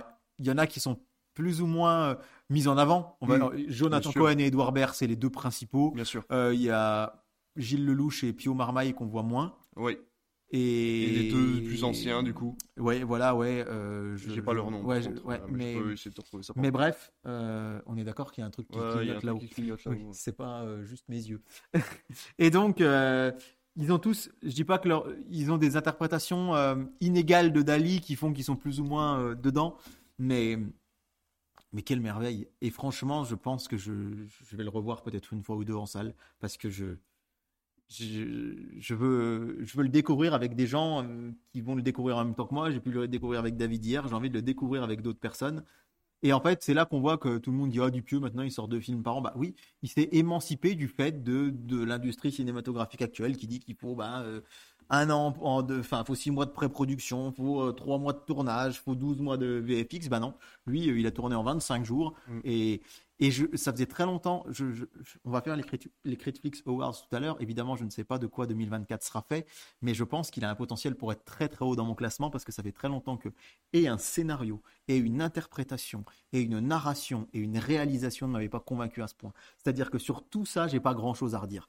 J'ai trouvé, j'ai trouvé que c'était de l'orfèvrerie de cinéma, c'était millimétré et j'ai adoré. Voilà. Eh bah dis donc. Pas grand-chose de dire de plus, euh, dire de plus du coup. Non, non, non, mais euh, alors j'ai beaucoup aimé aussi. Euh, j'ai peu de choses à rajouter par rapport à toi. J'ai adoré la réalisation, la temporalité. Euh, j'ai vraiment pensé bah, à- au tableau que tout le monde connaît, les, les montres molles. Ouais, où bah vraiment il y a cette Ouais. temporalité, cette notion du temps qui est complètement Ouais. absurde et complètement détraquée. Et ça permet. Mais et, et pourtant, ton cerveau arrive à mettre les choses bout à bout pour y trouver une logique Oui, non, mais qui est quand même absolument extraordinaire. c'est- pour ça que je souris, parce que je me dis, en fait, on avait tous, je pense, on, on est, tous les spectateurs dans la salle avaient sa logique ou pas, Ouais, en c'est fait. ça. Et, et Dupieux, j'adore ses réponses, parce qu'évidemment, il y a plein de gens qu'on trouve. Enfin, Ils veulent, ils ils veulent, des ils veulent explications. explication. Expliquez-moi, c'est quoi la temporalité de Dali? Je comprends pas. Il y en a pas. Ouais, c'est le principe, en fait. C'est que c'est de l'absurde. C'est ça. Et euh, quelle temporalité est la bonne? Laquelle est réelle? Et il a dit, mais monsieur, rien n'est réel, c'est un film. Je trouvais que la réponse était géniale. Ouais, bah Peut-être oui. un petit peu pédante, j'en sais rien, mais, mais oui, de toute façon, quand tu vas voir Dune, tu te demandes pas si c'est réel ou pas. Mhm. Donc, euh, à toujours vouloir chercher de la logique. euh, et je terminerai là-dessus, mais c'est vrai que je me souviens, en 2014, on avait reçu ici euh, au cinéma Nicolas Birkenstock pour son film La pièce manquante, qui est un, un très très très très beau film dans lequel je digresse un petit peu, mais vous allez voir où je veux en venir. Philippe Torreton joue un, un- un monsieur dont sa femme s'en va du jour au lendemain. Mhm. Elle- Et elle pas Dominique Toretto? non, non, pas du tout. Philippe Torreton. Sa femme l'abandonne avec ses deux enfants. Et c'est donc elle la pièce manquante. Et tout le long du film, il va essayer de la retrouver. Est-ce qu'elle est morte? Est-ce qu'elle est partie? Il croit comprendre qu'elle en fait, elle avait un amant en Espagne, mais on n'est pas sûr. Et fin ouverte, ça se ferme au moment où on sait s'il va la rencontrer Ouais. ou pas. Et j'ai très mal vécu la préséance avec le réalisateur parce que toutes les questions c'était mais il la retrouve sa femme après? Et lui il dit ben je vous laisse euh, deviner. Non mais il la retrouve sa femme. Il y a une dame qui dit mais vous dans votre tête il la retrouve ou pas? Et en fait il a fini par dire bon bah ma fin ouverte. euh, elle est ouverte, elle est ouverte. Moi, j'imagine qu'il s'est passé ça. Et là, les gens fait Ah, ils étaient soulagés qu'en fait, le réalisateur leur dise la fin du film. Mais moi, à sa place, j'aurais, enfin, Je me suis dit, ils l'ont poussé dans ses retranchements pour qu'il dise. Mm. Et il faut qu'on accepte, et c'est pour ça que je parle de ça face à Dali, il faut qu'on accepte que parfois le cinéma, ce soit juste une œuvre d'art comme ça, et qu'elle n'ait pas plus de sens. La, la Joconde, qu'est-ce qu'elle veut dire? Rien, c'est une dame qui assiste, qui sourit, et pourtant c'est le tableau le plus célèbre du monde. L'art ne veut pas forcément dire quelque chose. Et Dali, ça veut rien dire, et ça veut tout dire C'est bien d'avoir cette réflexion-là avec ce personnage aussi. euh, Oui, bah oui, euh, voilà. fou que l'était il s'y prête Ouais, bien, il s'y prête très bien le personnage de Dali. Pour parler un peu du jeu des acteurs, Jonathan Cohen est impeccable. Ouais. Vraiment. Euh, on a, alors, au début, on se dit, ah, il va faire du Cohen. Et finalement, il y a Ouais. quelque chose qui fait qu'il se sépare vraiment de ce qu'il a été avant. Et ce Dali, il est unique. Il y a que lui qui pourra l'interpréter comme ça. Et en même temps, Edouard Baird, il a son propre Dali. Oui. Même Pio Marmaille, au début, je me suis dit, ah. Et en fait, après quelques secondes, on se rend compte Oui, qu'il a oui. une autre façon d'interpréter le truc. Chacun a sa vision. À chaque fois, c'était un Dali différent parce que Dali était très changeant et que euh, forcément, euh, si- si- il va, euh, ça va l'amener à, à- à- avoir des personnalités différentes Oui. et, et il le représente comme ça. Et j'ai trouvé que l'idée était très bonne. Cette idée de vouloir toujours une grosse caméra, euh, Ouais. voilà, cette, cette, euh, cette pauvre journaliste qui a rien demandé à personne, qui voulait juste faire son papier et qui se retrouve à devoir faire un film avec ce gars-là et qu'elle comprend Et même au pas final, c'est pourquoi. elle qui est filmée. Ouais, voilà. Et, et puis Romain Duris qui joue super bien. Ah, son personnage. impeccable. Il, ah, mais il Impeccable. le joue mais à la perfection. Eh ben, tu vois. Jonathan Cohen a avoué qu'au début, il Oui. devait jouer ce rôle-là et qu'il a joué Dali. Mais heureusement. Mais oui, mais Heureusement, sûr, la- parce la- que la Romain vie est Duris bien n'aurait faite. pas été dedans. Et Enfin, c'est- dommage parce qu'apparemment, Oui. euh, voilà, l'acteur qui devait jouer à la base est décédé, si j'ai bien compris. C'est ce que j'ai cru comprendre. Mais euh, euh, qui devait jouer le. le Dali. Le- le- en Non, fait, Jonathan Cohen a pris la place de quelqu'un. Oui, c'était Pierre Ninet. C'était une vanne. ah, Ils ont j'ai- fait la vanne. Parce que moi, je faisais des allers-retours dans et la. à la fin, il y a quelqu'un qui a demandé mais pourquoi vous remerciez Pierre Ninet? Et euh, Dupieux dit je le remercie parce que Ninet ressemble vraiment, vraiment à Dali. Mm, mm. Et il devait être le Dali de euh, Cohen. Et Cohen devait être Romain Duris. Et quand il a vu ce que et en fait il remercie Pierre Ninet euh, parce que Pierre Ninet a eu un problème de d'emploi du temps et D'accord. il le remercie d'avoir accepté en fait que euh, ça se passe comme ça. Il dit en fait quand je vois Jonathan je me dis c'était mon Dali. Et euh, j'ai adoré ce moment où il dit en fait je me rends compte que toutes mes déceptions euh, deviennent des moments encore plus grands après. Il me dit je vous dis pas qui ça devait être mais dans Au Poste c'était pas Benoît Poulvorde. Ok. et l'acteur qui devait faire euh, le personnage principal de Poste elle n'a pas pu et dit maintenant quand je le vois je me dis mais personne d'autre que Poulvorde aurait pu le faire Ok. et il dit là, c'est pour ça, je remercie Pierre Ninet d'avoir accepté que ça ne se fasse pas avec lui. Mm. Il fera d'autres films avec moi, mais c'était une évidence que ce soit Cohen. D'accord, ok. Parce Et- que moi, je faisais des allers-retours dans la Oui, salle, oui, oui. j'avais des bribes. Et à un moment, j'ai cru entendre un hommage à quelqu'un qui était Ah, mort. J'ai fait, ah merde. non, mais pourquoi, euh, pourquoi est-ce Je suis resté pas- un quart d'heure à chercher sur Google euh, qui était le Dali prévu Ah. d'eux et je trouvais rien. C'est c'était Pierre Ninet. Et euh, c'est vrai, par contre, pour revenir là-dessus, euh, ce qui fait aussi que celui de Lelouch et de Marmaille sont, sont déstabilisants, c'est que je trouve ils se sont pas concertés, mais les deux premiers Dali qu'on voit, c'est Baird et Cohen, Oui. et ils ont pratiquement le même accent. C'est vrai. Et celui de Marmaille est très différent, et Ouais. Lelouch, il en fait même presque pas Ouais. euh, d'accent du coup finalement. Et c'est ça moi qui m'a un peu déstabilisé, je pense, sur Marmaille et sur Lelouch. Oui, c'est vrai que le, le louche, c'est celui avec lequel j'ai eu un peu plus de mal à m'impliquer. Et à partir du moment où on le voit pendant le repas, Ouais. et là, je Ah me bah, suis dit, ok, ça ouais, marche. ouais. Ouais, ouais, ouais. Ce repas-là qui est extraordinaire. Ah bah, c'est fou, c'est fou. c'est Il y a génial. des idées géniales. Et le pire, c'est qu'il y a quasiment aucune post-prod. Enfin, je veux dire, les effets sont Ouais. des effets très simples qu'on peut faire avec un simple logiciel de Ouais, montage. ouais, ouais, ouais. Quasiment pas d'effets numériques, tout est filmé Ouais, Il y encore. en a un petit peu, mais il y en a ouais, pas mais beaucoup. vraiment. Ouais. Et euh, non, non, c'est vraiment. euh, Enfin. Le seul défaut que je peux lui trouver, et c'est un défaut qui va malheureusement être inhérent à ce cinéma-là, et vous allez me dire que je suis un peu pédant, etc. Mais c'est un Dupieux. Encore une fois. C'est-à-dire que Yannick, ce qui m'a plu, c'est cette réalité, justement, cette implication réaliste où dans ce huis clos, on a quelque chose qui n'est. qui est, de par son essence scénaristique, une absurdité, mais qui n'est pas impossible. Oui. Et du coup, je trouvais ça très intéressant de voir Dupieux faire quelque chose d'hyper réaliste dans cette salle euh, Ouais. avec ces acteurs-là. Et j'avoue que là, j'adore partir dans son délire. J'ai été très content de voir ce film, mais je me suis dit, est-ce qu'un jour tu veux pas juste essayer de nous faire un drame? Juste un drame normal ou juste une comédie normale, tu vois Mais son esprit Ouais. n'est pas fait pour, donc c'est pas grave s'il Mm. le fait jamais. Mais c'est vrai que je me dis un jour j'aime bien j'aime bien de temps en temps voir des réalisateurs qui sortent on l'a vu avec Todd, euh, Todd Phillips Oui. avec le Joker le mec nous fait very bad trip Ouais. les trois les trois sont Oui. vraiment c'est de la comédie pure hyper trash euh, un peu un peu grivoise et machin et là il arrive avec le Oui. Joker et il nous sort un Je film pense euh, aussi au frère Farelli avec euh, Green Book. Non, c'est non, c'est pas eux. C'est pas Green euh, si oui oui oui c'est un des- un, des frères Farelli qui a fait Green Book ouais ouais. je crois que c'est ça ouais Mais moi, je pense que j'aimerais pas que Dupieux euh, fasse autre chose.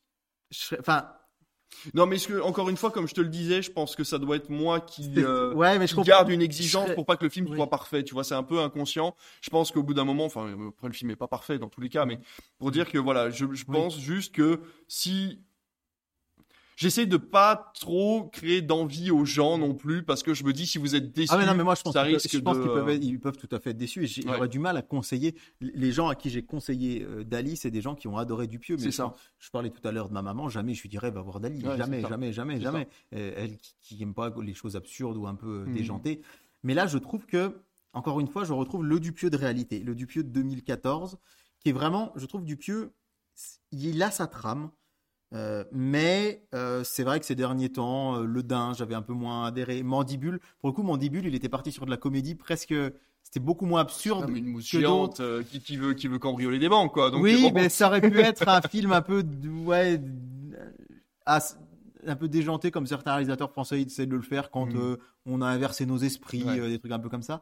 Et là, je me suis dit, ouais, j'ai retrouvé réalité parce que c'est du Dupieux euh, d'orfèvrerie. Et, et voilà. Et je pense que si un jour Dupieux me faisait un film classique avec une histoire lambda de A à Z, je me dirais, c'est dommage parce qu'il est le seul à faire ce qu'il fait. Ouais. Des drames, il y en a plein qui en font. Et après, Spielberg, il le fait très bien aussi. Spielberg, il va passer de Fableman, Jurassic Ouais. Park, euh, Ready Player One, Oui, Patagon mais parce qu'il nous l'a habitué voilà. dans toute sa carrière. Voilà, oui, la liste de Schindler, c'est pas Indiana Jones.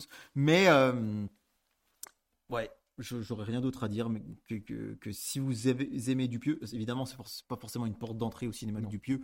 Il y avait une Mais il y a dame pas qui était dans la salle hier, d'ailleurs, on n'en a pas parlé, mais je me demande ce qu'elle venait faire là. Je pense qu'elle était fan de Salvador Dali et qu'elle est venue voir un film sur Ouais, Dali. de la et- curiosité. Il y a eu Ouais. pas mal de curieux. J'ai quand même quelqu'un qui est venu voir Linda veut du poulet et qui était pas du tout euh, le, la- donc, le euh, genre bon. de personne à venir le voir. Voilà, euh, j'aurais du mal à vous dire, allez le voir si vous n'avez pas vu Dupieux. Si vous n'aimez pas Dupieux, n'allez pas voir Dali parce que vous n'aimerez pas Dali. Ouais, bien sûr. Mais si vous aimez Dupieux, et pour moi, il, il est magnifié. C'est un, c'est un, pour moi, c'est un chef-d'œuvre, vraiment. Et je l'attendais pas plus que ça, euh, parce que euh, même si globalement, je trouve que et Yannick, et Incroyable mais vrai, et Dali, je trouve que Dupieux, il a, il a eu son analyse sur l'écran. Pour lui, vraiment, c'est un grand crescendo sa carrière. Pour Mhm. lui, chaque film est meilleur que le précédent, et il a beaucoup de mal à avoir un regard euh, euh, tendre, nostalgique sur ses premiers films, Ouais. qu'il trouvait vraiment pas terribles. Et moi, euh, je pas cette analyse-là de son œuvre. Je trouve que vraiment, pour moi, réalité, c'était vraiment le sommet. Et d'ailleurs, ça, je sais pas si tu as vu quand le monsieur lui dit et que Cohen dit, ah bah c'est sympa, ça veut dire que ça fait 10 ans que tu fais de la merde, je sais quoi. Et, et là, je trouve quand même que ça fait deux trois films depuis Incroyable mais vrai que la vache quand même. euh, Ah ouais, il nous habitue à du grand. Puis fait tousser, j'ai trouvé ça formidable, formidable, mais pas aussi bien que Dali. Ouais. Mais puis fait tousser le, le fait de ces histoires qui, on raconte des histoires dans l'histoire. Enfin, c'est je- Quentin Dupieux, je l'aimais il y a 10 ans, il y a 15 ans, et je me dis en fait, euh, je, pense que je l'aimerais toujours. C'est vraiment, euh, c'est Tu, génial. tu- tu as vu ses premiers films américains? Rubber, euh, Oui, Wrong, euh, J'ai Wrong vu, j'ai vu Wrong, j'ai vu Wrong Cops, j'ai vu Rubber. Wrong, j'avais pas aimé, mais je c'était le premier que j'ai vu. Hmm. Donc je pense que j'avais pas trop compris. Ouais. Après, j'ai vu le Rubber.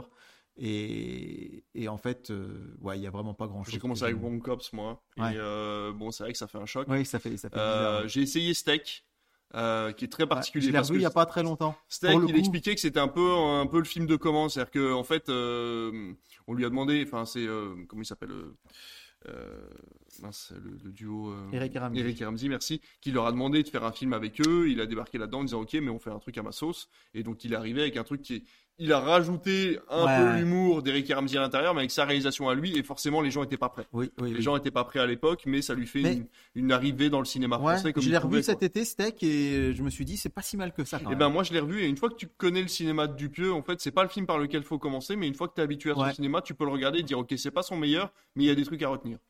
Mais euh, voilà, la seule inquiétude que j'ai, et je pense qu'on terminera là-dessus, c'est est-ce que un débit aussi important de film, malgré la qualité, ne risque pas un peu de lasser le public Ça, ça peut.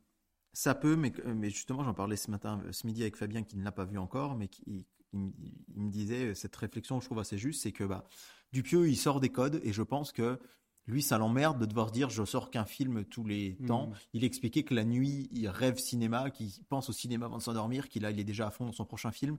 Alors, euh, une histoire de- d'acteurs qui sont pas des acteurs, je sais pas si tu as entendu parler, mais il devrait débarquer d'ici la fin de l'année. hein. Et en fait, euh, je pense que quelque part, c'est aussi le propre de l'art de casser un peu les codes. Et c'est vrai que, bon, ben, finalement, comme on a eu des diptyques, euh, comme on peut avoir des trilogies, des trucs, bah lui, il faut s'habituer à ce qu'il en fasse un. Et peut-être que ça va lasser les gens, Mhm.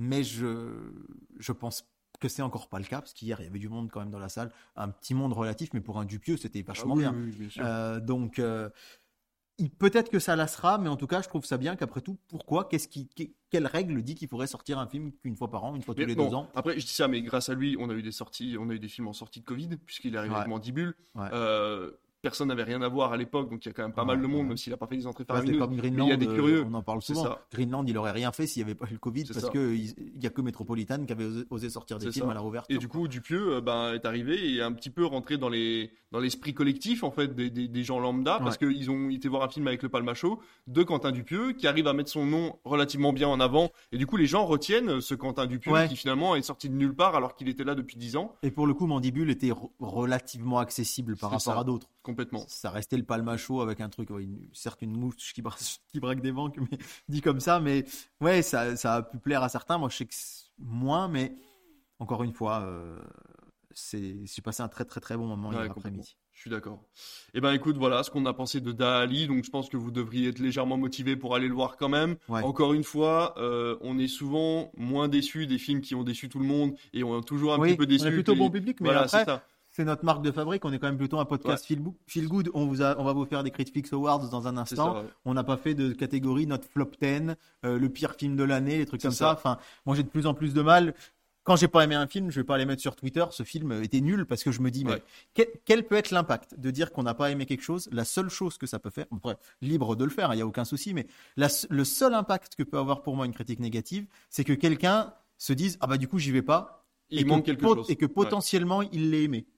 Quand on a aimé quelque chose, euh, j'ai aimé, j'ai adoré, bah si la personne y va et qu'elle aime pas, bah je vais pas, euh, voilà, Ouais, je l'ai aimé, vouloir, ouais, je vais ouais, l'aimer, bah toi t'as pas aimé. Par contre, je me dis plein de fois, et ça m'est arrivé, enfin plein de fois, de voir des critiques négatives et du coup de pas aller voir un film en salle et de le voir sur Canal et de me dire bah mince si j'avais su j'y serais allé. Et moi c'est la dernière chose que je veux faire et je me dis que bah voilà, là on est positif. Hmm. Par contre quand on fait des reviews, ça peut être possible un jour qu'on voit tous les deux un film qu'on n'a pas aimé. Bah, du tu te souviens de Donjons et Dragons par exemple où toi t'étais Oui, pas dans le mood, tu t'es voilà, dit ah, moi j'ai moins apprécié. voilà. euh, Euh, je, pense, je pensais, euh, quand je regardais les films que j'ai vus cette année, à des trucs que j'ai pas aimé du tout, style second tour. Ouais. Je suis quand même sorti de la salle devant le film de Ouais. Dupontel. Bah, vous, je vous ai jamais dit sur Critifix que j'étais sorti de la salle devant le film Mm. de Dupontel parce que j'avais pas aimé. Donc euh, voilà, on est, on est bon public, on est feel good, c'est notre marque de fabrique. ça. Mais par contre, quand on débrief, on débrief. C'est-à-dire que là, on peut tomber sur des trucs qu'on n'aime pas. Ouais, là, ouais, complètement. que- Non, mais c'est clair, c'est clair. Moi, je le fais de on- temps en temps, je- de faire des critiques négatives, mais il faut que ce soit d'utilité publique, quoi. Je veux dire, j'ai vu Waouh il y a pas longtemps. Hmm. Je veux dire, ce genre de catastrophe industrielle, ça ne devrait pas exister, quoi. Vraiment, il y a des choses où tu te dis à ce moment-là, euh, enfin, les gars, non. Enfin, je veux dire, là, là, tu sens que le pognon est passé là parce que, enfin, bon, bref, je vais pas rentrer Ouais, dans ouais, non, mais ce que je veux dire, voilà, c'est pour qu'on- dire que vraiment, que- vraiment qu'un film me déçoive à, à plein, à C'est pas parce qu'on est feel good qu'on n'est pas objectif. Oui, c'est Euh, ça. C'est-à-dire, enfin, euh, moi, je, je Oui, on s'amuse pas à donner des, à, à- dire des trucs positifs Ouais, quand on n'a pas aimé quelque Ouais, chose. C'est-à-dire que on s'abstient de, de, de donner les mauvais films, pas les films qu'on n'a Oui, pas voilà, aimés. ouais, ouais. Mais par contre, on sera toujours. Mais si euh, un jour on se dit bah tiens on débrief d'Ali qu'on n'avait pas aimé tous les deux, on vous aurait dit qu'on n'a pas aimé d'Ali comme on vous aurait comme je vous ai dit que j'ai pas aimé Rivière perdue sur TF1 comme je Mais on se sera arrêté là, quoi. On ne pas rentrer dans les détails. Le but n'est pas de descendre le film, mais de vous donner notre avis. Et la plupart du temps, on, on préfère vous donner un avis positif qu'un avis négatif. Exactement. Et dans tous les cas, en parlant d'avis positif, David positif, Hey, soyons ça, positifs, aurait pu David. un, un- ça aurait pu être un autre nom de podcast. ça. Nous allons passer, je prends mes notes et toi aussi, à Ouais. nos Critflix Awards. On aurait pu sortir les, les petits euh, nœuds papillons et les costumes trois pièces, Alors, mais on aurait que été assez mal à que l'aise. J'ai failli. Mais moi aussi. Je me suis dit ça aurait pu être rigolo que je, j'emmène je mon me suis levé très fatigué ce matin et que j'avais vraiment pas envie d'être tout boutiné dans une chemise. Donc j'ai mis mon magnifique pull à capuche blanc qui servira de costume. Euh, et on va pouvoir du coup parler euh, et ben, tout simplement de... Euh, Bah, ce qu'on a aimé, ce qu'on a voilà, aimé de ce qu'on a aimé, de ce qu'on n'a pas aimé. Si je le retrouve, parce qu'apparemment je ne l'ai pas là. Et donc ça fait... Si c'est bon, je l'ai là. Donc... euh, nous allons parler, je vais vous donner les catégories et nous allons les donner euh, chacun notre tour et surtout nous allons euh, les faire assez brièvement. Le Oui. but n'est pas de nous étaler, ces films-là normalement ou ces séries-là vous les connaissez. Voilà. Donc le but est de vous dire que nous on l'a apprécié. Il y a les Césars, il y a les Oscars, et bien maintenant il y aura les Critics Awards. Il faudra vous y faire. On va donner nos 3 ou 5 du coup 3. 3, magnifique. Nos 3 meilleurs films de l'année. Est-ce qu'on le donne à la fin celui-là peut-être? C'est la catégorie reine comme aux Oscars, aux Césars. Exactement, on fera ça. On, on donnera nos trois meilleurs. La meilleure série télé, la meilleure série plateforme, la, le meilleur programme télé, la meilleure émission de télévision. On va vous expliquer, c'est un petit peu... Tu euh, vas nous expliquer. je vais vous expliquer. fait, j'ai mis une, dans- un dans chaque catégorie, puis après je me suis dit, mais je me demande si j'ai pas inversé. Bah, pour moi, c'est les mêmes. Voilà, moi c'est pareil. hein. Je vais t'avouer que c'est un peu, euh, voilà, c'est surtout pour avoir deux catégories euh, différentes à ce niveau-là. La meilleure plateforme, ce qu'on aura préféré euh, comme plateforme cette année, la meilleure chaîne de télévision, le meilleur jeu vidéo et si on trouve la personnalité de l'année, une personnalité qu'on a appréciée, on aura également le meilleur film d'animation et la meilleure émission de radio ou le meilleur podcast, l'un ou l'autre, euh, que l'on a apprécié cette année. À part Écoutez. À part Critflix, bien Parce que entendu, bon, parce que sinon c'est top est- numéro Là, 1 on à chaque fois.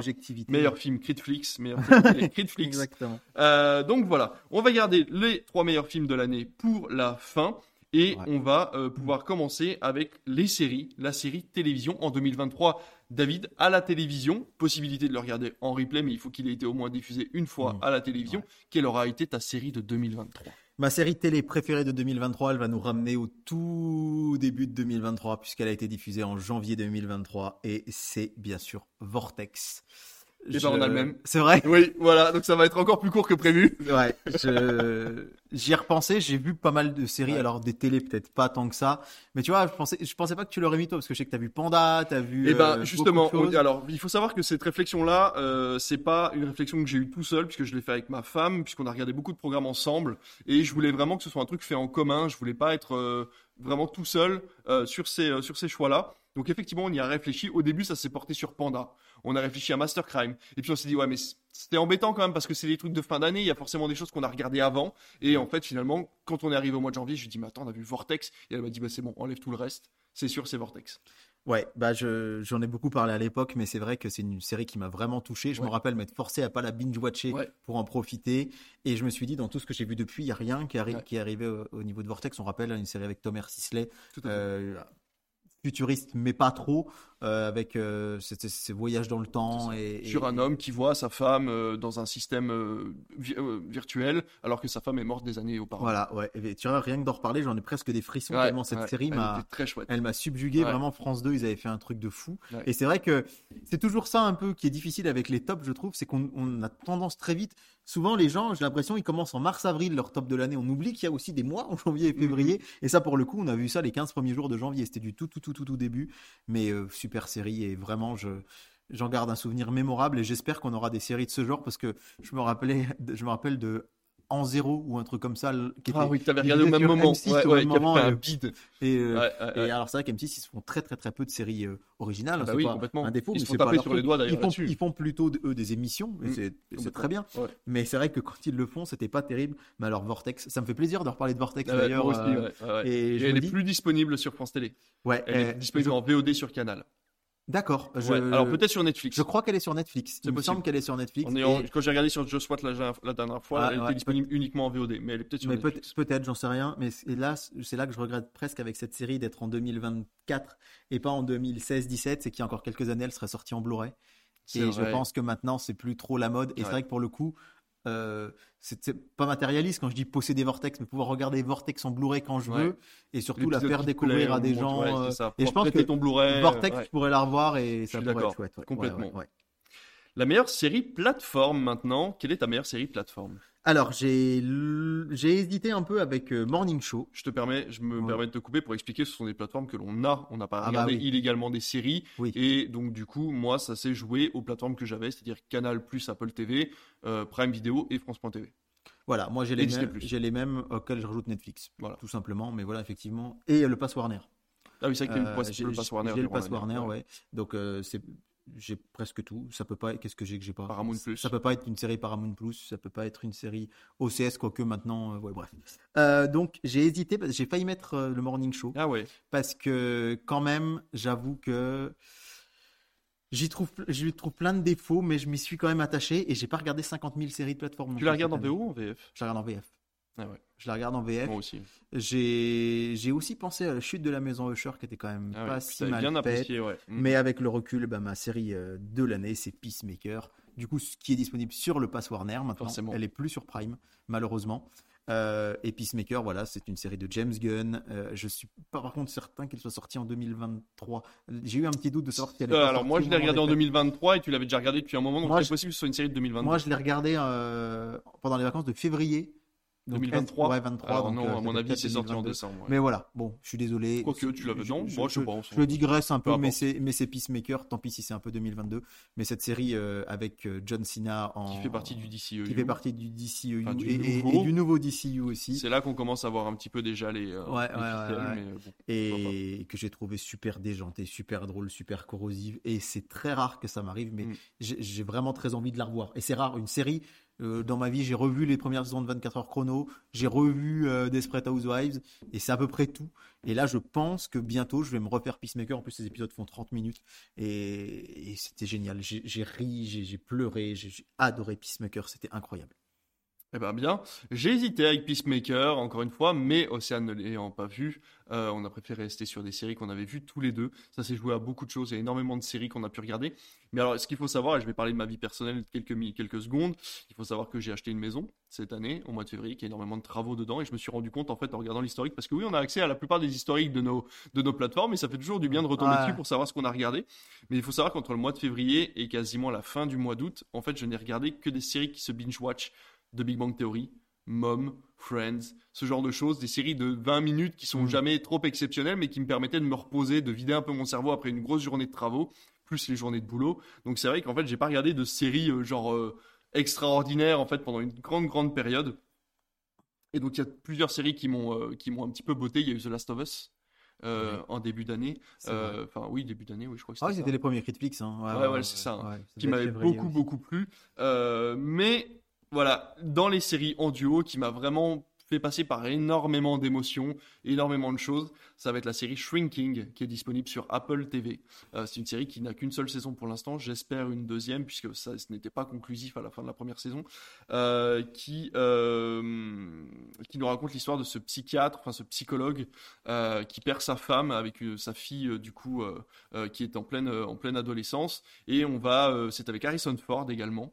Et donc on va suivre ce cabinet en fait de psychologue qui part un peu en vrille parce que lui il se rend compte qu'au final ses passions il l'écoute jamais avec les, les méthodes classiques de psychologie. Et donc du coup il décide de déborder un peu. Et en fait ça part en vrille pour ses patients autant que pour lui. Et finalement ça permet aussi de remettre des choses en l'ordre pour ses collègues. Et donc voilà cette série m'a fait mais vraiment pleurer, rigoler, chavirer. Il y a eu énormément de choses et euh, je, on y reviendra après, mais la qualité des séries Apple TV euh, sont vraiment, vraiment très, très hautes. Et donc euh, voilà, Shrinking, c'est pour moi la série qui m'a vraiment le plus botté cette année. Et je sais que peu de personnes l'ont vu, donc c'est pour ça si ça peut lui donner un petit coup de boost, un petit coup de pub pour ceux qui ont Canal ou Apple TV, et ben euh, allez foncer sur Shrinking, c'est pas très long et c'est très, très plaisant à regarder.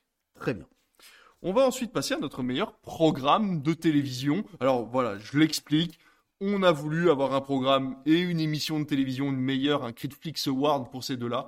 Il n'y a pas vraiment de différence entre les deux. Je dirais qu'une émission de télé, c'est une, une émission de télévision euh, peu récurrente avec un présentateur sur un plateau plutôt euh, plutôt grandiloquent, on va dire ce genre de choses. Et ensuite pour l'émission de télévision, c'est un truc plus récurrent. Ça va tu être- viens de dire l'émission et l'émission. Ah, Alors, pardon, du coup, non. tu m'as perdu. Pardon, le programme.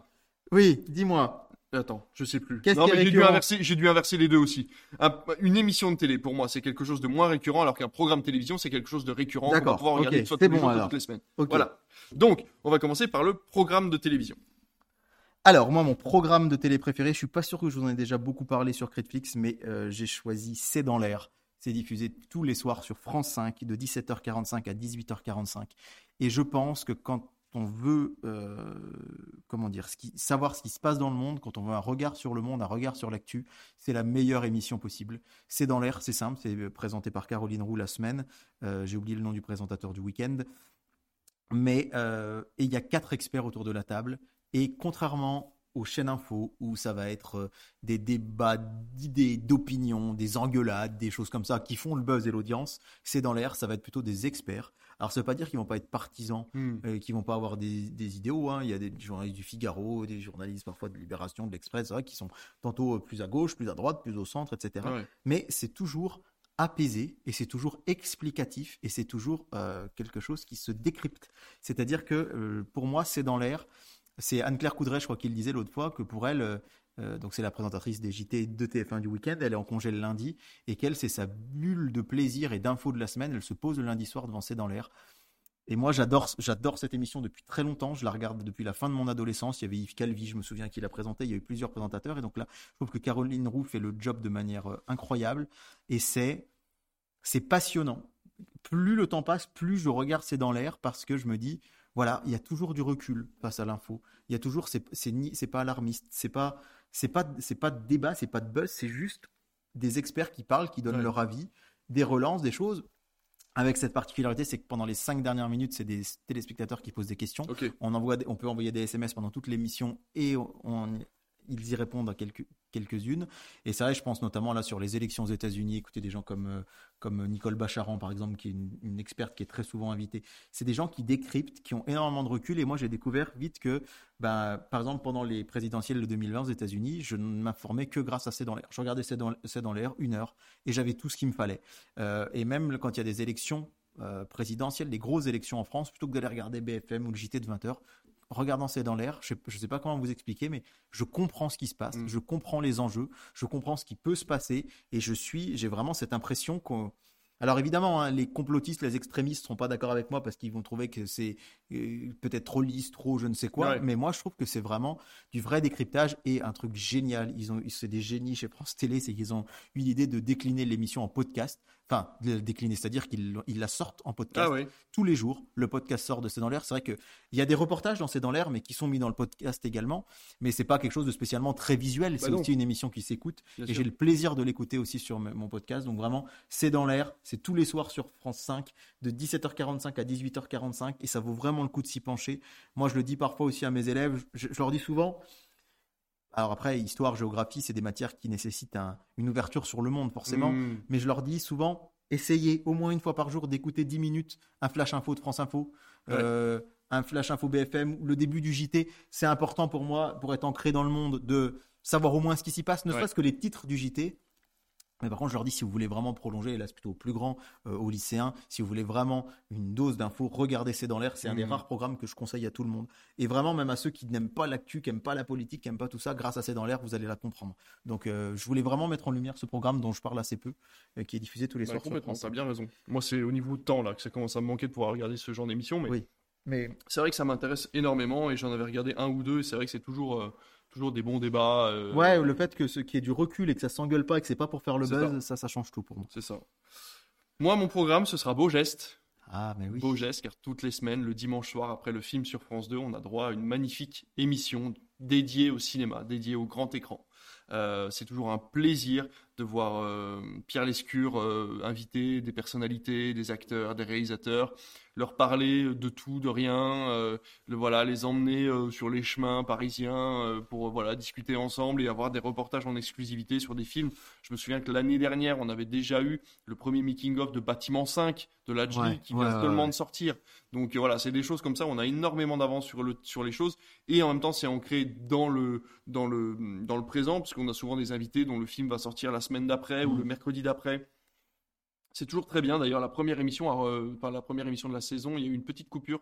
Il y a eu une demi-saison, en gros. Euh, c'était de janvier à mai, en fait, jusqu'à Cannes. Ils ont Et donc là, ils ont, là, ils, là, ils reprennent, là, du coup, euh, les nouvelles émissions. et c'est voilà, j'ai hâte de voir. J'ai malheureusement loupé l'émission qui a eu lieu hier, donc pour mm. vous il y a trois jours. Mais j'ai hâte de pouvoir reprendre ces émissions qui sont vraiment hyper intéressantes, qui m'apportent beaucoup de bonheur en tant que alors c'est un bien grand mot, mais en tant que cinéphile ou cinévore, parce que l'émission est vraiment faite avec énormément de qualité. Et d'exploitants aussi, peut-être aussi. Ouais, d'exploitants également, ouais, c'est clair. Mais voilà, j'ai vraiment l'impression que je suis pas pris pour un con, entre guillemets, c'est un peu vulgaire ce que je dis, mais vraiment l'émission, euh, le générique est beau, la musique est belle, euh, toutes, les, toutes les transitions entre chacun des reportages est magnifiquement réalisé, le montage est très chouette, très, très doux, très calme, c'est ce qu'il faut un dimanche soir après un film. Vraiment, cette émission qui est toute douce et qui nous emmène sur les chemins du cinéma pour finir la journée. Et j'ai trouvé ça vraiment, voilà, c'est une très très très belle émission. Le Critflix Award. On rappelle d'ailleurs que Beaugest est aussi diffusé sur Culture Box maintenant. Et qu'il est disponible en podcast. Tu viens de m'y faire penser, effectivement. Tu peux écouter le podcast de ah, Beaugest euh, sur toutes les plateformes. Je l'ai mis en favori. J'ai pas le temps de les écouter, mais je les ai en favori. Et ça sort toutes les semaines. Meilleure émission de télévision cette année, en 2023, David. Bah, moi, c'est pas tant en 2023 que pour le, tout le reste de son, de son existence, parce que c'est Pékin Express. Pékin Express. Pékin Express que j'ai découvert avec la saison 2, parce qu'on rappellera jamais assez que la saison 1, à l'origine, M6, c'est un, un, concept hollandais. Et M6 hésitait, il croyait moyen, et donc la première saison qui allait quand même de Moscou à Pékin, Pékin Express. Euh, traverser la Russie, la, Ah, la Mongolie et la Chine, c'est quand même pas, enfin en tout cas pour la Russie et la Chine, des pays qu'on Ouais. traverserait volontiers à pied. La première saison a été diffusée le dimanche après-midi. Pékin Express, à l'origine, c'est à 17h le dimanche. Et c'est justement l'ami Fabien qui regardait ça tous les dimanches qui m'avait dit Ah, c'est vachement bien. Et moi j'avais regardé la 2 euh, qui, pour le coup, elle partait de Pékin et après euh, s'enfilait dans d'autres pays d'Asie. Euh, et Pékin Express, j'adore. Je pense que c'est une émission qui me fait rêver. Je la ferai jamais, je ne candidaterai jamais. J'ai des amis qui ont candidaté d'ailleurs parce que j'ai ni la forme physique ni peut-être l'envie d'aller à ce point-là. euh, J'aurais du mal à déranger les gens dans leur vie Ouais, voilà, ouais. ouais. Et puis euh, c'est très physique, c'est très très Ouais. sportif. Mais ce, ce mélange parfait d'aventure et de découverte du. Et c'est ça la force de Pékin. Express, c'est qu'on est à la fois dans le jeu et dans le dans la découverte des pays, des cultures, sans être trop. Moi, c'est ce qui peut vite des fois m'agacer dans les dans les téléréalités. Et c'est pour ça d'ailleurs que Colanta, j'ai regardé que trois ou quatre saisons, j'aimais bien et j'ai arrêté parce que les stratégies, les, les inimitiés et tout. Et là, en plus, cette saison de Pékin Express avait lieu euh, en Amérique latine, qui est non seulement une- un pays du monde, un, continent que je rêverais de visiter, mais qui m'a rappelé d'excellents souvenirs de Pékin Express, parce que les, vraiment les, deux saisons que j'ai le plus suivies, c'est la 3 et la 5. Et la 3, elle euh, traversait le Brésil, la Bolivie et le, Pérou. Et la 5, elle partait euh, d'Argentine, euh, Argentine, Chili, Bolivie, elle se terminait à Ushuaia, donc l'île euh, habitée la plus au sud au monde. Et euh, du coup, ça m'a rappelé ces saisons-là. Et je, je rêve vraiment dans Pékin, devant Pékin Express. Je rêve vraiment. Là, il y a la nouvelle saison qui va commencer, alors qui se trouve plutôt dans une région qui est chère à ton cœur. Oui. C'est un peu Asie moins le cas pour moi. ouais. J'avoue que l'Indonésie, oui. Mhm. L'Indonésie m'attire beaucoup, mais je suis pas très attiré par la Thaïlande, le Mhm. Cambodge, le Vietnam. C'est pas des pays qui m'attirent plus que ça, mais je vous c'est inexplicable. C'est un ressenti, un feeling. J'irai pas forcément là-bas, mais j'ai regardé Pékin Express. Et, et je regarderai, j'ai pas vu toutes les saisons, je dois dire qu'il y a eu un moment où j'ai un peu laissé tomber. Il y a eu une pause aussi, Pékin Express n'a pas été diffusé pendant 5-6 ans. Et là, j'ai vraiment repris il y a deux ans avec la fameuse saison Covid hein, qui s'est commandé- commencé en Ouganda, puis Ouais. il y a eu le confinement Ouais. et qu'ils ont fini, euh, euh, en- enfin c'était il y a trois ans, mais maintenant c'était en 2021 qu'ils ont fini en, en Grèce et en Turquie. Euh, il y a eu la saison ensuite dans des pays complètement qu'on connaît très peu, l'Ouzbékistan, le, le Turkménistan, le Kirghizistan, etc. Euh, voilà, et puis l'année dernière, donc où, où c'était euh, effectivement au Paraguay, euh, au Brésil, et donc là cette année, ça va être sur les traces du Tigre d'Or en Indonésie. Je trouve que Stéphane Rothenberg est super bien dans le, Ouais. dans le rôle de l'animateur, et c'est vraiment une émission que j'adore. Génial. Moi, ce sera la Star Academy. C'est assez inattendu. C'est Enfin, assez inattendu. Non, mais, Non, mais c'est vrai, oui. si tu me replaces il y a trois mois. C'est je- vrai. je, je pensais, pensais pas que tu allais regarder la Starac déjà. Écoute, la réflexion s'est faite euh, en se disant finalement on regarde pas tant d'émissions que ça à la télévision. Il y avait effectivement Destination X, mais qui nous emballe sans nous emballer. On regarde un peu pour voir la fin. Ouais. C'est un peu comme ces séries où t'en as un peu Ouais. marre du scénario, mais tu Mais veux savoir comment ça, ça, finit. C'est un peu ça. Euh, et en fait, vraiment, celle qui nous crée de l'engouement, qu'on veut regarder en direct tous les samedis, ben, c'est la Star Academy. Déjà, l'année dernière, on avait déjà créé ce petit engouement, même si l'émission avait été très courte, à peine six Ouais. semaines. Ouais, six semaines, c'était. Euh, là, cette fois-ci, on a dépassé, euh, je crois qu'on est à 15 semaines ou 12 semaines, je ne sais plus, mais en gros, ça, voilà, ça a commencé l'année dernière, ça va finir cette année. Euh, avec une, vraiment une réalisation qui est impeccable. On a des très beaux effets avec cet écran géant à l'arrière. On a un plateau tournant au milieu. Nikos Aliagas est vraiment, je trouve, un très très bon présentateur. Ouais. Il a ce côté, euh, ben, euh, comment dire, il arrive à passer d'une conversation avec les élèves. Il faut savoir que tout est en direct. Et pourtant, il arrive toujours à improviser une conversation avec les élèves. Quand il voit qu'il n'y a pas de réponse, il passe au professeur. Quand il voit que ça marche pas, il essaie de trouver, d'envoyer un magnéto. Il arrive très bien à gérer le direct.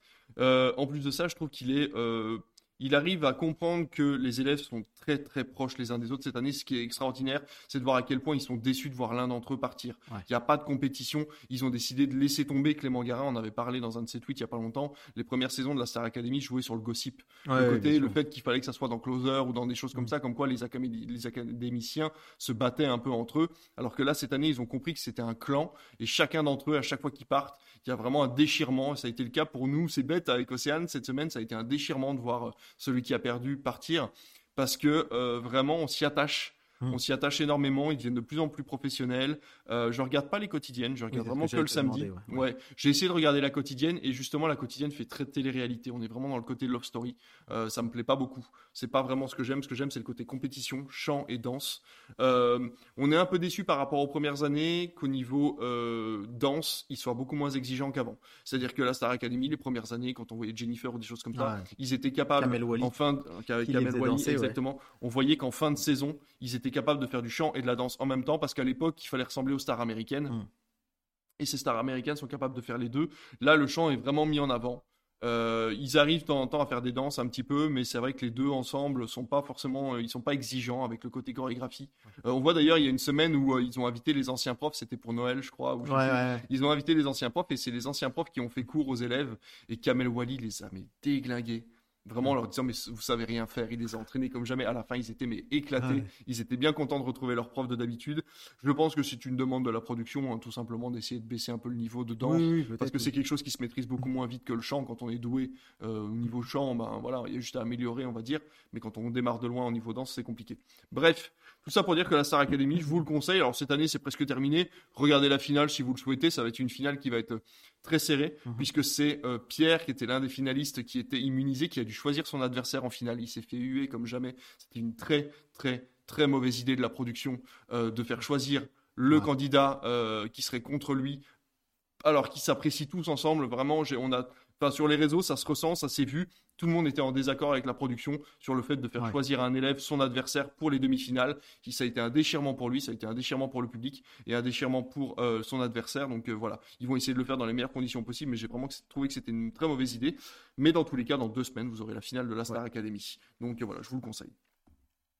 La prochaine euh, catégorie, on va y passer. Ah, on change complètement et on va passer aux meilleurs jeux vidéo. Ouais. Alors moi, mon meilleur jeu vidéo, alors il faut quand même dire que je ne joue que sur Nintendo Switch. Et préciser que le jeu n'est pas forcément de 2023. Attention, Ah. Ouais. parce que les jeux vidéo, on peut y jouer vraiment en différé. Mm. Euh, Enfin voilà, Oui. on a souvent Ouais, beaucoup de retard. Moi, j'achète pas de jeux neufs. Je les achète souvent très en retard. Donc euh, voilà, le jeu n'est pas forcément de 2023. Donc euh, je ne joue que sur Nintendo Switch, un peu sur PS4, mais il sort pratiquement plus de jeux PS4. Et donc pour moi, le meilleur jeu de l'année auquel j'ai joué, alors j'entends qu'il y a des Baldur's Gate, des choses incroyables sur d'autres consoles, bien sûr. Forcément. Mais pour moi, ce sera. euh, c'est difficile parce que euh, j'ai adoré Mario Wonder et j'ai vraiment très envie de dire Mario Eh ben, je Wonder. pensais que tu allais parce passer au Mario Wonder. parce qu'il est très frais, il est très différent et, et vraiment je voulais recommander dans Critflix. Mais je vais dire quand même Zelda Tears of the Kingdom que je n'ai toujours pas terminé. Ça, mes, mes amis euh, le savent parce que c'est très paradoxal. J'adore ce jeu, mais en fait j'ai très peu de temps pour jouer aux jeux vidéo parce que je me rends compte que le jeu vidéo, qui est un média que j'adore, euh, me contente moins, sans doute me fait passer moins d'émotions que les séries et les films, et je vais avoir plus tendance à. Puis aussi, on est plus passif, je pense. Et quand on est fatigué après une journée, on va plus facilement, moi, plus facilement me mettre devant un film ou une série Ouais, je suis que d'aller jouer à la On console. passif en fait. Et en fait, je suis de- dessus depuis 70 heures et je suis très très loin de l'avoir fini. Et, et en fait, j'ai envie de jouer un peu à autre chose. Et du coup, comme j'ai envie de jouer à autre chose, je me motive pas à allumer ma Switch et à lancer Zelda. Et du coup, je l'ai commencé, il est sorti le 23 mai 2023. Et là, je me dis, j'aimerais bien l'avoir fini avant le 23 mai 2024 quand même. Et euh, je vais peut-être essayer de m'y remettre un peu ce soir d'ailleurs. Mais toujours est-il que c'est pour moi un jeu euh, vraiment merveilleux. C'est Breath of the Wild en plus, plus, plus, plus, avec euh, plein de plus, plein de choses ajoutées, un monde ouvert incroyable. Et pourtant, je suis pas un. Euh, j'ai pas spécialement grandi avec Zelda. J'ai grandi avec Nintendo, j'ai grandi avec Mario, j'ai grandi Mhm. avec Pokémon.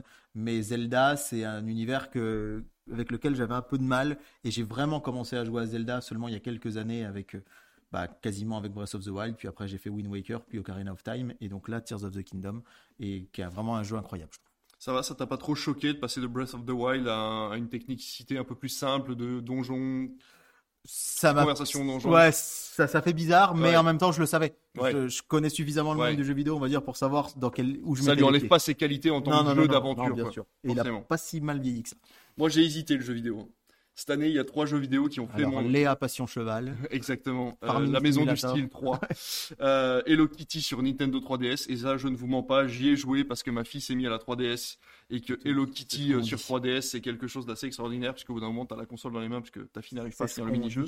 Bref, c'est pas de cela que je voulais parler. J'ai eu trois jeux qui ont fait mon année. Je vais les passer vite fait et un peu plus sur le troisième, les deux premiers. Le premier, c'est Persona 5.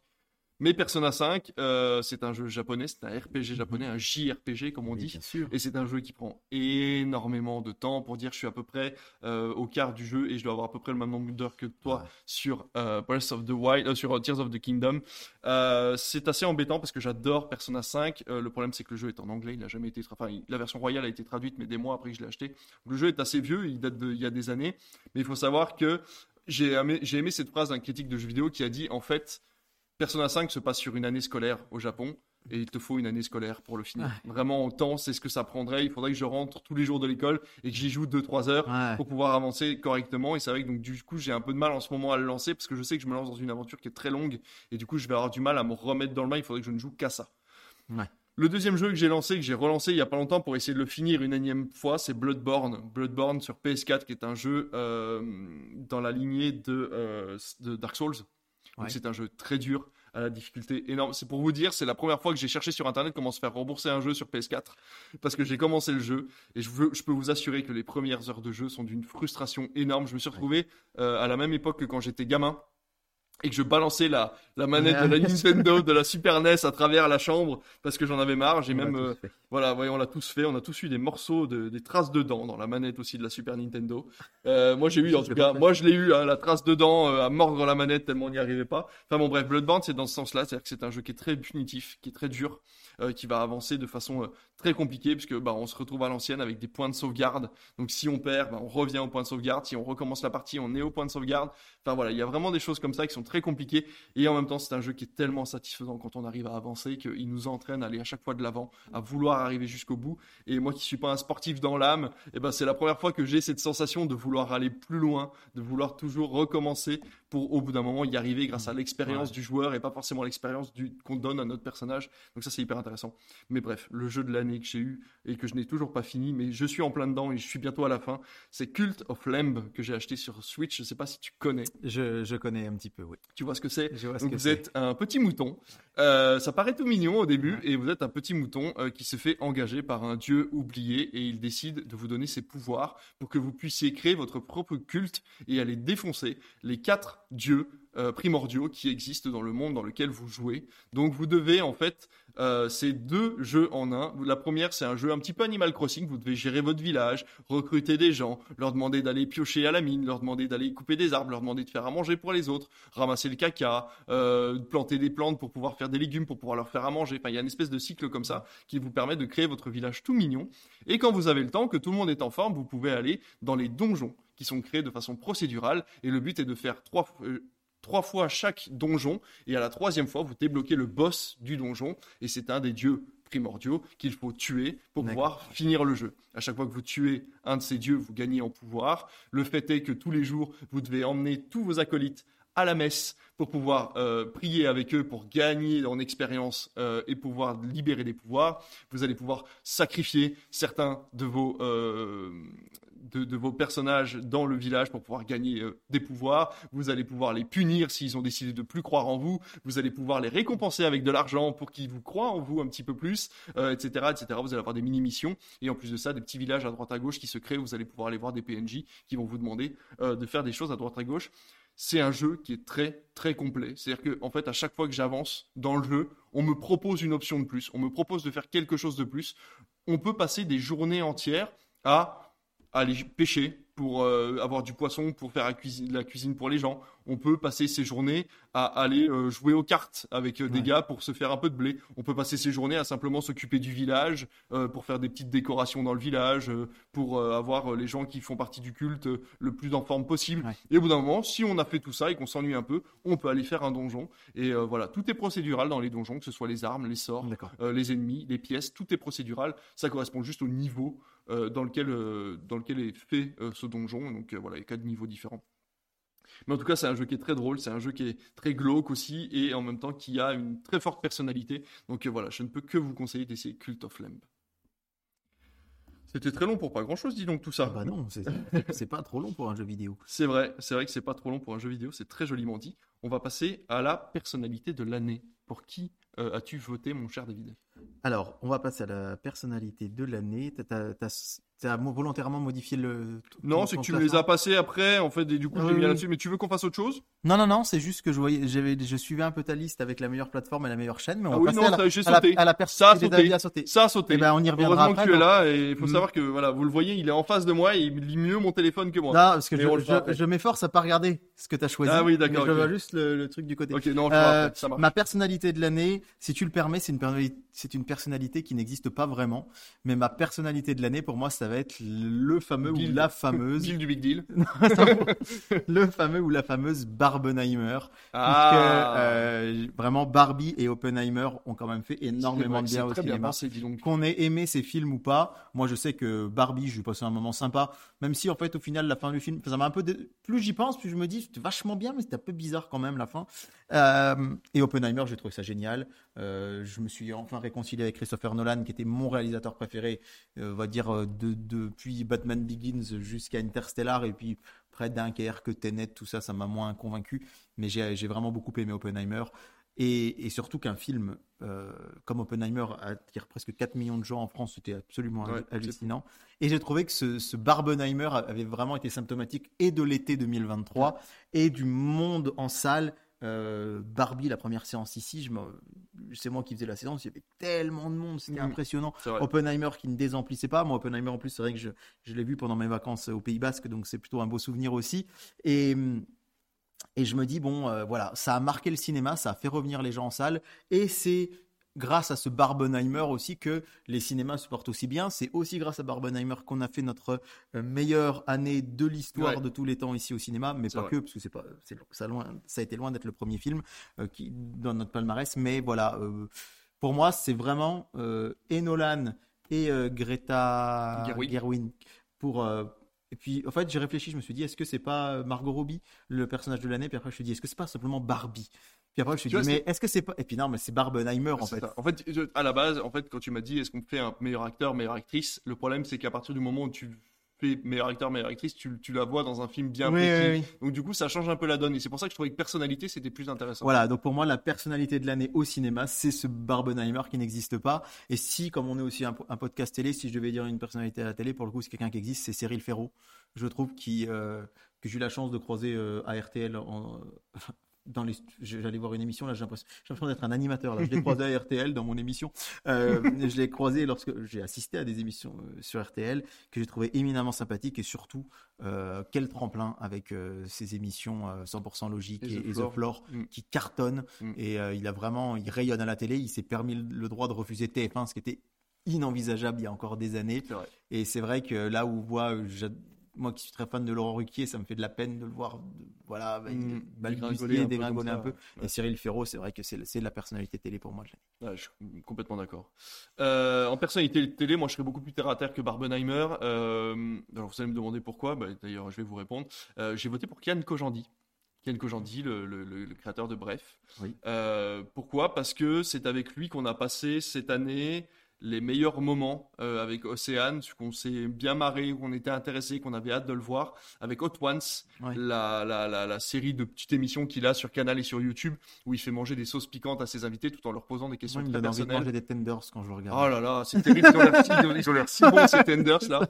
Mais je trouve que voilà, les questions sont super bien posées, euh, très bien conçues, et à chaque fois il nous fait beaucoup marrer et tout. Et il a aussi ce deuxième podcast qui s'appelle Un bon moment, qui est disponible en vidéo sur Canal ou en podcast audio sur toutes les plateformes, et avec qui euh, les invités sont toujours pris de court parce qu'ils posent toujours des questions très philosophiques et euh, parfois presque un peu malaisantes, mais qui va vraiment les pousser dans les retranchements, aller chercher plus loin et montrer que finalement tous ces artistes-là sont des gens comme les autres et qu'ils ont leurs propres problèmes, leur propre Mm. Philosophie de vie, euh, leurs propres problèmes familiaux parfois aussi, et ça fait du bien de voir que ces gens-là sont normaux, qu'ils ont les mêmes problèmes que nous, et que euh, voilà, donc parfois ça pousse un peu, a, parfois je suis un peu mal à l'aise pour les invités, mais en tout cas je trouvais que voilà, c'était deux concepts qui étaient vraiment hyper intéressants, et puis c'est un mec qui, euh, comme Alexandre Astier avec Camelot, nous tient depuis des années avec son cultissime Bref, Ouais. qui est encore là aujourd'hui. Alors on le voit pas, mais c'est un homme de l'ombre. Il écrit énormément.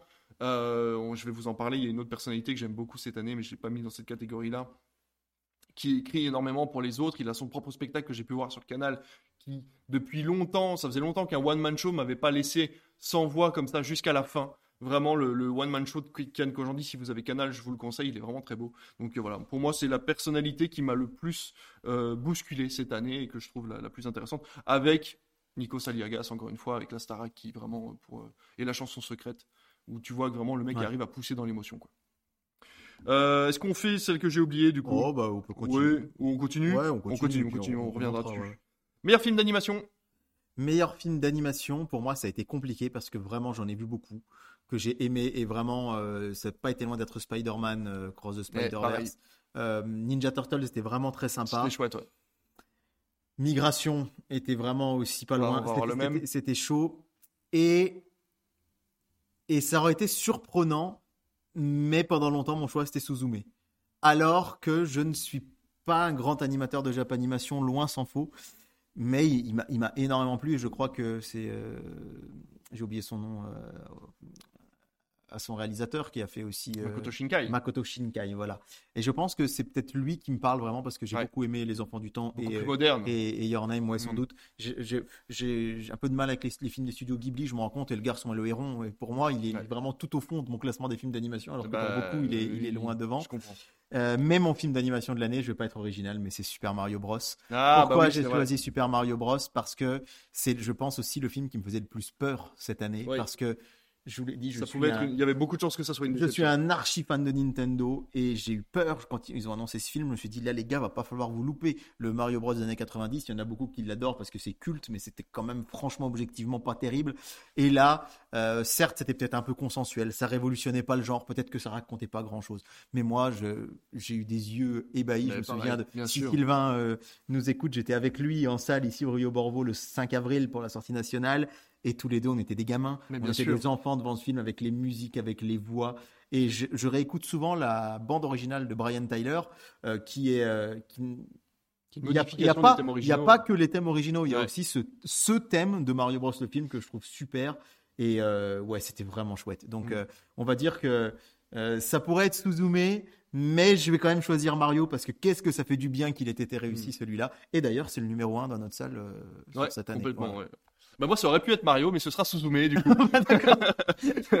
on va comme ça au moins. Across the Spider-Verse, c'était pas loin non plus, mais Ouais, bah, finalement. c'était le euh, David Verse là. Voilà, c'est ça. Et Suzume, j'ai adoré. Makoto Shinkai, comme tu le disais, on va aller très vite dessus parce que j'en ai parlé euh, moult et moult fois. Mais voilà, c'est un super film d'animation japonais qui s'ancre vraiment dans sa réalité, dans, dans, dans sa modernité, dans un Japon moderne qui essaye de changer, qui essaye de mettre les personnages féminins en avant, qui essaye d'être un peu plus ouvert sur le monde. Enfin, voilà, énormément de choses dans Suzume. On vous le conseille plus, plus, plus. Euh, voilà, si vous avez l'occasion de le voir, voyez Suzume, c'est vraiment très, très bien.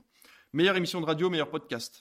Alors moi, j'ai choisi la matinale de RTL. D'accord. Parce que je l'écoute tous les matins. L'année dernière, je vous aurais dit Culture Média, mais on sait que voilà, notre ami Philippe Vandel est plus là et puis que Ouais. l'émission a, a changé. Euh, et vraiment, la matinale de RTL, je l'écoute tous les matins dans l'embossé. J'adore euh, Yves Calvi, Amandine Bégaud, Philippe Cavrevière, euh, Cyril Lignac. Euh, et euh, Jimmy Mohamed particulièrement puisque c'est la tranche que j'écoute, la Ouais. tranche de 8 à 9 et vraiment euh, j'ai envie d'être avec eux autour de la table. Louis Baudin, la météo, je trouve qu'ils et pour le coup, des fois, je me tâte parce qu'elle est filmée et je me dis le matin, je devrais peut-être mettre ça parce qu'on les voit en vrai euh, et j'adore. Et du coup, je, euh, je vais rajouter du coup la catégorie un peu podcast parce que c'est une émission de radio, mais je peux pas l'écouter en direct parce que je travaille. Mais c'est l'heure du crime avec Jean-Alphonse Richard sur RTL. C'est diffusé de 14h30 à 15h30. Et moi, quand je pars du boulot, j'écoute tous les jours le podcast de, de l'émission du jour. J'aime bien les, les faits divers et je trouve que c'est très bien traité. Et d'ailleurs, on a eu la conférence RTL qui avait été diffusée au cinéma au mois de juin, si tu te rappelles bien. Je Exact. sais pas s'il y aura une suite. Je suis pas sûr que ça avait marché si bien que ça. Chez nous, pas tant. Mais j'avais trouvé ça euh, super intéressant. Donc voilà, c'est une euh, catégorie radio qui est trustée par RTL, du coup, pour moi, avec la matinale et l'heure du crime. Moi, sans surprise, à mon avis, tu le sauras, mais c'est un podcast, ça s'appelle le Floodcast. C'est fait par Florent Bernard. Je t'avoue que quand j'ai mis cette catégorie dans, la catégorie, je me suis dit, ça, ça me ferait plaisir d'entendre David en parler. Eh ben, le Floodcast, j'adore, c'est présenté par euh, Adrien Méniel et Florent Bernard, qui sont deux personnes que je- deux personnalités que j'adore. David est au courant, je suis un vrai fanboy euh, de, de Florent Bernard. Je suis un gars, je suis admiratif de ce qu'il a fait. Il faut savoir que c'est l'auteur de La Flamme saison 1. euh, qu'il a aidé à l'écriture du scénario de Vermine qui est sorti il y a pas longtemps. Euh, il a fait partie des Golden Moustache à l'époque, euh, du, comité Golden Moustache sur. Oui, c'est ça, hein, ou, ou Studio Bagel. Les Ah, deux, ont été rachetés Écoute, par euh, Canal. voilà, Non, Florent Bernard, si tu nous écoutes, euh, je serais ravi d'avoir ta réponse. Euh, tu es très réactif sur les réseaux, à chaque fois il like Ouais. mes trucs et tout, c'est génial. Bref, pour dire que c'est très très drôle, c'est un, c'est un concept qui est tout simple et qui en même temps est très drôle, sans euh, absolument aucun filtre. Il invite un à deux invités dans son émission. Il est avec euh, Florent, euh, avec euh, Adrien Méniel à la co-présentation et en fait il va aller chercher des informations insolites dans les journaux euh, tout pourris, style 20 minutes, euh, Ouest France, etc. Les infos sont pourries, pas les, pas les journaux. Attention. ils vont être ravis, les journalistes de 20 minutes et de West Non, non, non, non, je n'ai absolument rien contre ces journaux. C'est juste que parfois il y a des informations insolites Oui, il et il va la- chercher euh, l'histoire un peu, un peu, un peu Pendant un temps, sur Twitter, il y avait un hashtag PQR Mon Amour, c'est-à-dire presse quotidienne régionale Mon Amour, qui relevait les, les perles des Voilà. journaux. euh, Eh ben, c'est un peu ça en fait. Et du coup, il va essayer de faire deviner aux invités et ça va forcément enclencher sur des questions personnelles, sur des choses comme ça et toujours avec énormément d'humour. Je ne fais que rire, je rigole tout seul. Souvent, j'écoute ça soit dans la voiture, soit en allant promener mon chien et les gens doivent me prendre pour un fou parce que je suis en permanence en train de rigoler dans ma voiture ou de rigoler en train de, de me balader en forêt. Et euh, voilà, si vous vous approchez de vers chez moi, normalement, vous pouvez entendre un gars rigoler tout seul au loin. C'est forcément pas moi. de problème. Donc ça c'est le Floodcast et euh, j'en parle vite fait, j'en ai pour deux minutes. J'ai découvert euh, un, truc sur YouTube et en fait je viens d'apprendre qu'ils étaient dispo en podcast et ça s'écoute très bien, ça s'appelle La Bonne Auberge. Et si vous voulez découvrir le JDR ou si vous êtes fan de JDR, donc de jeux de rôle, vous pouvez écouter ça. C'est justement Adrien Méniel en fait qui, en a, qui en parle souvent et du coup il fait partie d'une bande de quatre joueurs et d'un maître du jeu et en fait ils partent dans des aventures donjons et dragons. Donc ils ont quatre personnages différents, il y a un guerrier, un elfe, euh, lui, il est, euh, c'est un magicien, une, une race un peu à part, et une barde. Et en fait, les quatre vont, vont vivre des aventures vraiment à la méthode JDR, c'est-à-dire que c'est un maître du jeu qui leur dit vous venez d'arriver dans telle ville, vous devez faire ça, qu'est-ce qui se passe? Donc ils décident entre eux, nanana, nanana, vous arrivez dans une ruelle, tiens, des brigands sortent, initiative, ils doivent lancer des dés, ils ont des dés un peu partout, et en fonction de leur personnage, ils vont pouvoir faire des attaques, etc., etc. C'est absolument génial à écouter. C'est une, c'est comme si on écoutait une histoire en fait où bah voilà, c'est eux les héros et ils vont décider. Parfois même le maître du jeu avoue que parfois il fait des décors pour rien parce qu'il s'attendait pas à ce qu'ils réagissent de cette façon, donc le décor sert à rien. Parfois ils ont des idées complètement débiles, donc ils perdent des points de vie ou ils perdent du temps parce qu'en fait bah du coup ils, s'en- ils, ils vont dans des directions que qu'avait pas prévu le maître du jeu. Ouais. Enfin voilà, donc c'est vraiment très très drôle et c'est du vrai JDR, donc je vous le conseille, ça s'appelle La Bonne Auberge et ce sera les deux podcasts que je pourrais vous conseiller. On revient tout doucement au début, on va essayer de faire vite puisqu'on est déjà à 1h50 d'émission. Tout va bien. Tout va bien, j'espère que vous êtes toujours là. Meilleure plateforme pour toi? Bah, c'est pas une surprise non plus, mais ça va être MyCanal. C'est celle que j'utilise le plus parce que euh, bah, je suis fan euh, des films euh, qui proposent tout de suite très vite. Mm. Je suis fan des séries Polar Plus, des séries App- et maintenant qu'elle est couplée à Apple TV, Ouais. et c'est formidable pour moi. Et puis aussi, je trouve, je trouve qu'elle est hyper pratique pour pour les MyTF1, les France.tv. J'ai failli dire euh, ma plateforme préférée pour être un peu sarcastique, Sisplay, parce que j'adore payer des programmes sur Fire Stick.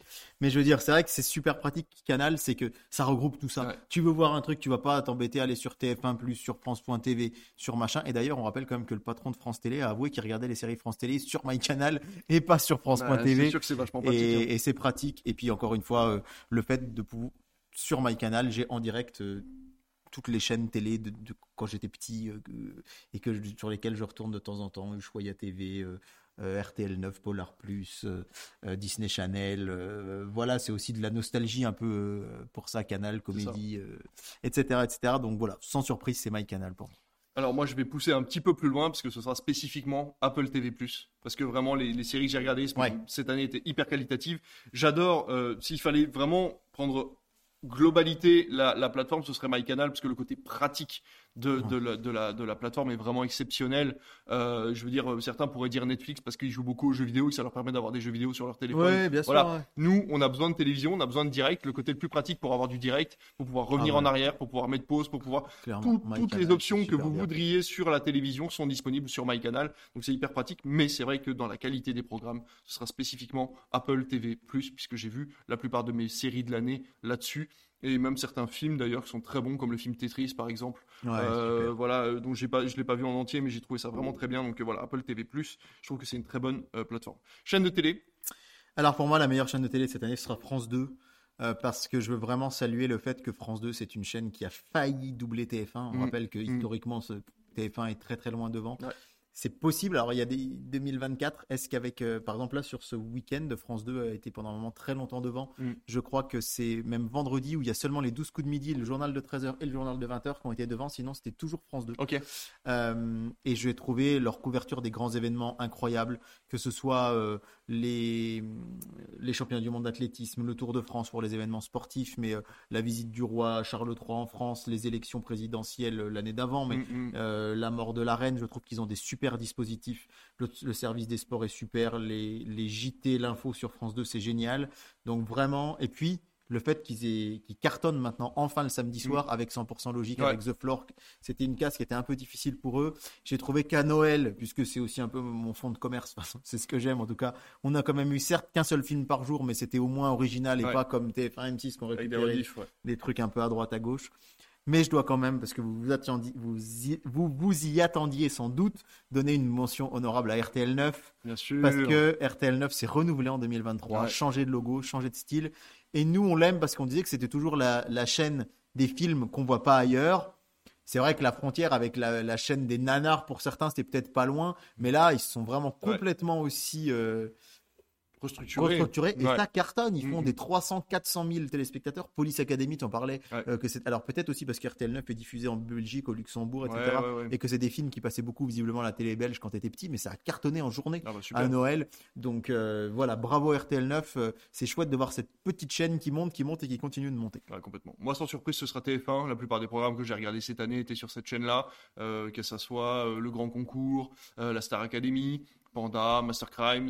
On a regardé beaucoup, beaucoup de programmes sur TF1. Je regarde maintenant Plus belle la vie depuis euh, le début euh, de l'année euh, 2024. Ouais. Euh, et ça te plaît? ben, oui, parce que du coup, je regarde le 13h maintenant sur TF1. Je fais le 12h45. Quand le 12h45 est fini, je passe sur le 13h de, Ouais. de TF1.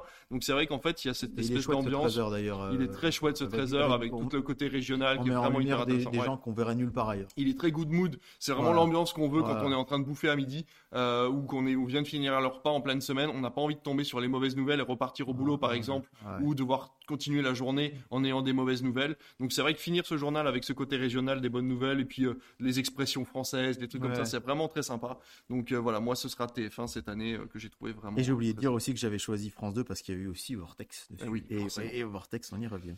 On y est, C'est le moment que tout le monde attend. le moment que tout le monde attend, parce qu'il va falloir que je trouve un film de plus. Euh, J'en avais trouvé que deux, maintenant j'avais trouvé trois, mais en fait Suzume se retrouve dans le film des meilleurs films Oh, bah, tu animation. peux le mettre quand même. Oui, oui, oui, dans tous les cas. Mais euh, je, vais, je vais bien trouver autre chose de toute façon. Alors, premier film de ton côté. Alors, Donc on est sur le Howard des films de l'année. les, les, les meilleurs films de l'année. c'est films qu'on a dernier apprécié le plus. Award. Est-ce qu'on le fait à rebours? On fait d'abord le troisième, puis le deuxième, puis le premier peut-être? Ouais, on va faire ça. histoire de laisser monter le suspense. Alors, ça a été très, très, très dur pour moi de choisir. Comme j'ai dit à David, du coup, j'ai quand même ce que ce qu'on va appeler des mentions honorables. C'est des films que j'ai beaucoup aimés et qui pourraient se retrouver facilement dans mon top 10. Alors, effectivement, euh, Suzume, comme je vous le disais, euh, Super Mario, le diptyque des mousquetaires. Vraiment, j'insiste sur le fait que je suis heureux qu'on soit capable de faire des films comme ça en France. Il y a Fablemans qui m'a beaucoup plu. Euh, j'ai vraiment été très agréablement surpris par euh, le film Bernadette. Hmm. Aussi qui était très chouette Ouais. avec donc ce film sur Bernadette Chirac. Ouais. Euh, vous le savez, j'ai particulièrement apprécié. Il mériterait pas d'être dans un top, hein, mais j'ai quand même particulièrement apprécié Noël joyeux en fin d'année. Oui. Et j'ai vraiment euh, beaucoup de tendresse pour ce film. Et je pourrais sans doute me prendre des tartes dans la gueule de la part de beaucoup de cinéphiles, mais Shazam 2, ça a été un super moment de film de super-héros cette année. Et puis en autre encore une fois, c'est pas un top, c'est une Non, mention non. honorable. C'est-à-dire que c'est un Oui, bon moment voilà, que tu oui. passé Et devant. puis, euh, tout top cinéma, malgré ce qu'on pourra vous dire, sera toujours subjectif. C'est une forme d'art, quoi qu'il arrive. Bien sûr. Donc voilà, euh, Bernadette, Noël Joyeux, Fableman, Shazam, Suzume, Les Mousquetaires, Spider-Man Across the Spider-Verse et euh, les Ninja Turtles pourraient y être. Mais à la troisième place de mon top, euh, ça va pas forcément être un film qui va te faire très plaisir parce que je sais que tu l'as pas apprécié plus que ça. Mais à la troisième place, je vais mettre Anatomie d'une chute euh, de, Justine Trier qui, euh, qui passe ce soir sur notre écran d'ailleurs, enfin qui est passé avant-hier pour vous. Ouais, voilà. Euh, et que et j'ai pas vu passer les deux heures et demie. J'y allais à reculons parce que je me suis dit, ouh, Comme, dirait, comme on dirait sur Internet, je te pardonne et je vais de l'avant. Eh bien, c'est très gentil. Mais voilà, je, je savais, je pensais pas que ce serait aussi bien et, j'ai été happé par le film et les deux heures et demie sont passées super vite. J'ai adoré ce côté polar enquête auquel je m'attendais pas du tout parce que le cinéma de, de Justine Trier, jusqu'à présent, j'y étais assez hermétique. Et ben là, pop, je me suis engouffré dans la brèche et j'ai trouvé ça super. Alors, pour te dire que depuis, le film est toujours dans ma tête, donc ça prouve quand même qu'il y a eu un Ouais. impact et que c'est vrai que le plus j'en parle et plus je me dis non, c'est vrai que c'était quand même un bon film. C'est juste que c'est pas ce que j'attendais d'une palme. Encore une fois, on en a déjà parlé. Oui, oui, oui. Donc c'est vrai que finalement, à le revoir sans prendre en compte ce fait, ce fait-là, ça reste quand même un très bon film dans tous les cas. À la troisième place, j'ai trouvé une troisième place en dehors de Suzume. Ce sera Mars Express. Mars Express que tu Je n'as pas malheureusement pas, eu l'occasion de voir, mais qui est un hein. très bon film d'animation euh, par euh, Julien Perrin. Julien Lepers, je crois. Julien Lepers, effectivement. après, Non, euh, je ne sais plus son prénom, mais Perrin, du coup, qui avait fait Last Man, la série qui est disponible sur France.tv, sur Netflix. Euh, très très bon euh, film de SF. Euh, qui aura eu énormément, pas eu énormément de succès, mais qui a été très apprécié par la niche euh, qui aime ce Ouais. genre-là. Ah, mais j'en ai entendu que du bien. Voilà. Que du bien. C'est vraiment euh, l'exemple parfait de ce qui peut être réussi en France au niveau animation, au niveau science-fiction, au niveau scénaristique, au niveau ambiance, au niveau voix, doublage. Enfin, tout est parfait. Vraiment, je vous le conseille. Donc voilà, c'est peu de choses à dire en plus de ça. Alors ma deuxième place, il est aussi arrivé en tout début d'année 2023. C'est un très très beau souvenir pour moi. C'est Babylone de Damien Chazelle. J'ai du mal vraiment à comprendre que Babylone n'ait pas été plus apprécié par la profession, qu'il n'ait même pas été nommé. Euh, il a eu l'Oscar de la meilleure musique, Musique, je ouais. crois qu'il n'ait même pas été nommé à la meilleure réalisation, sans, sans parler de l'obtenir. Je me demande si. Mais- Non, je crois qu'il a été nommé, mais qu'il l'a pas eu. Ouais, non, il, C'est la seule catégorie eu, où il a été nommé, je crois. ouais. Et ça, j'ai du mal à le comprendre parce que je me dis peut-être que finalement j'étais le seul à l'avoir apprécié, mais je me rends compte que dans, chez énormément d'amis qui aiment le cinéma, qui ont fait leur top sur les réseaux sociaux, je le faisais à une époque, je, faisais plus, je, le, fais, je le fais plus, mais je l'ai vu énormément tout, tout, tout en haut du top, donc je me dis on est quand même nombreux à l'avoir aimé, et, et cette immense fresque, donc avec Brad Pitt, euh, Margot Robbie, etc., j'ai trouvé ça incroyable. Donc Babylone est deuxième pour moi. Ok. Moi, je suis pas trop de cet avis-là, mais c'est vrai que bon, voilà, je peux pas enlever le fait que ça soit une immense fresque et que ça soit très intéressant d'avoir maintenant un, un miroir de la société des années 20, euh, voilà, au niveau du cinéma. Et je pense toujours, moi, quand je regarde ce film, je pensais à Elle est noire, le film sur PS3 qui parlait jeu, des, ouais. ouais, le jeu, pardon, Ouais. sur PS3 qui, qui parlait des bas-fonds d'Hollywood justement de cette époque-là, et, et ça me rappelle toujours un peu ça. C'est très très chouette. Euh, moi, en numéro 2 ce sera Spider-Man Across the Spider-Verse. Du coup, euh, il, est, il oscille vraiment entre la numéro 1 et la numéro Ouais. 2, euh, parce que j'ai vraiment passé un excellent moment. C'est bourré de références, c'est bourré d'humour, c'est bourré de d'un scénario complexe et en même temps compréhensible. C'est la bonne référence au multiverse. C'est ce qu'on pourrait attendre de Marvel dans ses films pour parler du multiverse. Euh, voilà, c'est énormément d'easter eggs aussi, tout le temps, des, des, des, des clins d'œil partout. Un scénario qui finit sur un cliffhanger que je- auquel je ne m'attendais pas Ah ouais, du tout. C'est clair que c'est Euh, voilà, vraiment très très bien travaillé, une animation absolument dingue. Je regrette juste d'avoir appris qu'il y a eu énormément de crush pendant le, le, le- le- le- pendant le de crunch pardon pendant le, la Le produ- crush, de crush. Il y a beaucoup de gens qui sont tombés amoureux. amoureux les uns des autres. Beaucoup de crunch pendant la production et malheureusement euh, voilà beaucoup de gens fatigués à la fin de ce film là. Euh, et c'est pour ça qu'ils ont repoussé le troisième d'ailleurs. Donc euh, voilà très très bonne deuxième place. J'ai adoré ce film. Et pour moi, la première place, je suis un peu embêté, mais vraiment un peu embêté. Je vais vous demander, j'ai j'ai jamais emprunté quoi que ce soit à un, à un ami, mais je vais quand même vous demander de me faire crédit. Vous, chers auditeurs, spectateurs, et toi, David, est-ce que tu veux bien me faire crédit de trois jours? Parce que. C'est trois jours max je suis, Non, ah, ah, ah, là, ce serait surprenant. Euh, je vous demanderai de me faire crédit de trois jours parce que pour le coup, mon numéro un, j'en suis sûr depuis des semaines et je sais que c'est lui qui est numéro un. Et figurez-vous que ce matin, en allant fouiller sur le film, j'ai découvert une chose, c'est qu'il est sorti le 28 décembre 2022. Donc je vous demande un crédit de trois jours de m'accepter ce film Allez. qui est sorti à trois jours de 2023. On accepte. Parce que c'est pour ça que je vous le disais tout à l'heure, il y a un décalage et moi je l'ai vu en février. Ça marche. Il est dans la semaine cinématographique? Oui, oui, oui, voilà, ouais. Voilà. Ouais. Moi, je l'ai vu en février 2023. Donc, pour moi, il était sorti depuis au moins quelques semaines. Et mon numéro un, quel amour j'ai pour ce film, c'est les Banshees d'Inisherim, d'Inisherim, euh, avec euh, Brian Glazer, c'est ça son nom, euh, et, euh, Colin et Farrell. Colin Farrell. Euh, je venais voir ça sans savoir à quoi m'attendre, si ce n'est que c'était le réalisateur de Three Billboards et que Mhm. j'avais adoré. Et j'ai trouvé ça d'une une pureté d'image, une réalisation incroyable. Et le pitch de base, c'est juste un ami, enfin, un ami qui du jour au lendemain, un il veut plus. Et je sais pas, mais je- forcément, je sais pas, je sais pas si d'autres spectateurs l'ont vécu comme moi, mais moi, je me suis identifié. Je fais, imagine un jour, je viens au cinéma et tu me dis, maintenant, je veux plus te parler. En fait, je me rends compte que tu me tires vers le bas. En Mhm. fait, t'es con, je te parle plus. C'est ça. Comment tu veux réagir? Et on se met à la place du personnel de, Coli- du- de Colin Farrell qui, du coup, se dit ben, Je vais essayer de tout faire pour récupérer Bah ouais, ça. Pourquoi? Parce que des amis qui s'engueulent, ça arrive, il y a un clash. Mais là, Il n'y a pas d'autre raison que le mec Non. lui dit Bon, en fait, non, je me rends compte que t'es pas intéressant, que, C'est ça. que tout, tout ce dont on parle, c'est vide et je perds du temps avec toi. C'est ça. Et, et cette espèce de reconquête amicale qu'il essaye de faire, qui est super touchante, et l'autre qui va se couper les doigts, pour- qui préfère se couper physiquement les doigts plutôt que son ami lui reparle. Alors qu'il joue du violon. Ouais, ouais, alors qu'il joue du violon, c'est absolument. C'est déjanté.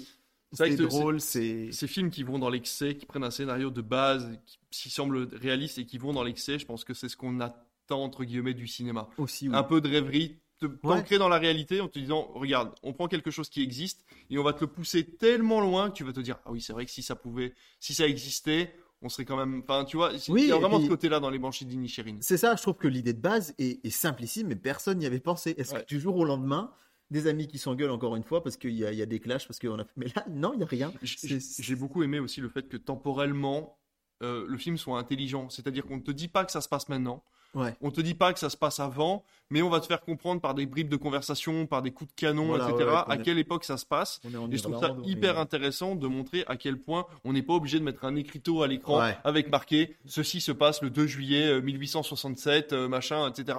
Tu vois, on- Bah.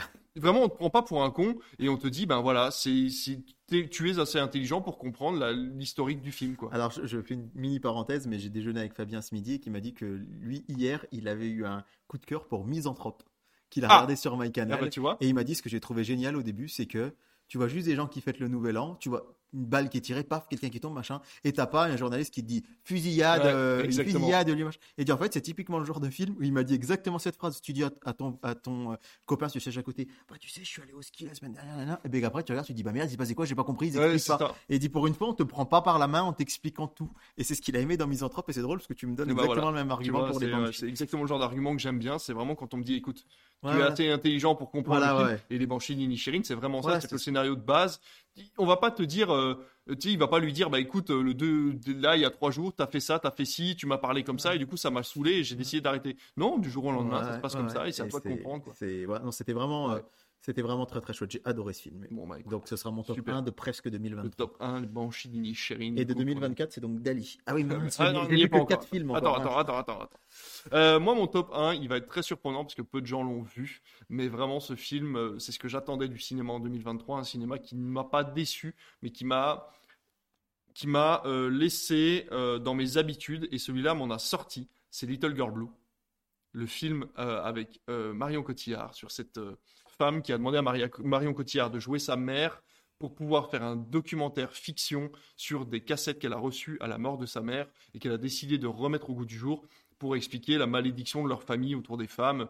Et euh, on s'attend à un simple documentaire un petit peu particulier. En fait, on se rend compte que non, ça parle vraiment de ces femmes qui ont été abusées par des écrivains. C'est marrant parce que c'est sorti en même temps que le consentement à peu près. Mm. Et ça parle quand même de ces femmes qui ont été abusées par des écrivains à l'époque euh, qui avaient tous les droits.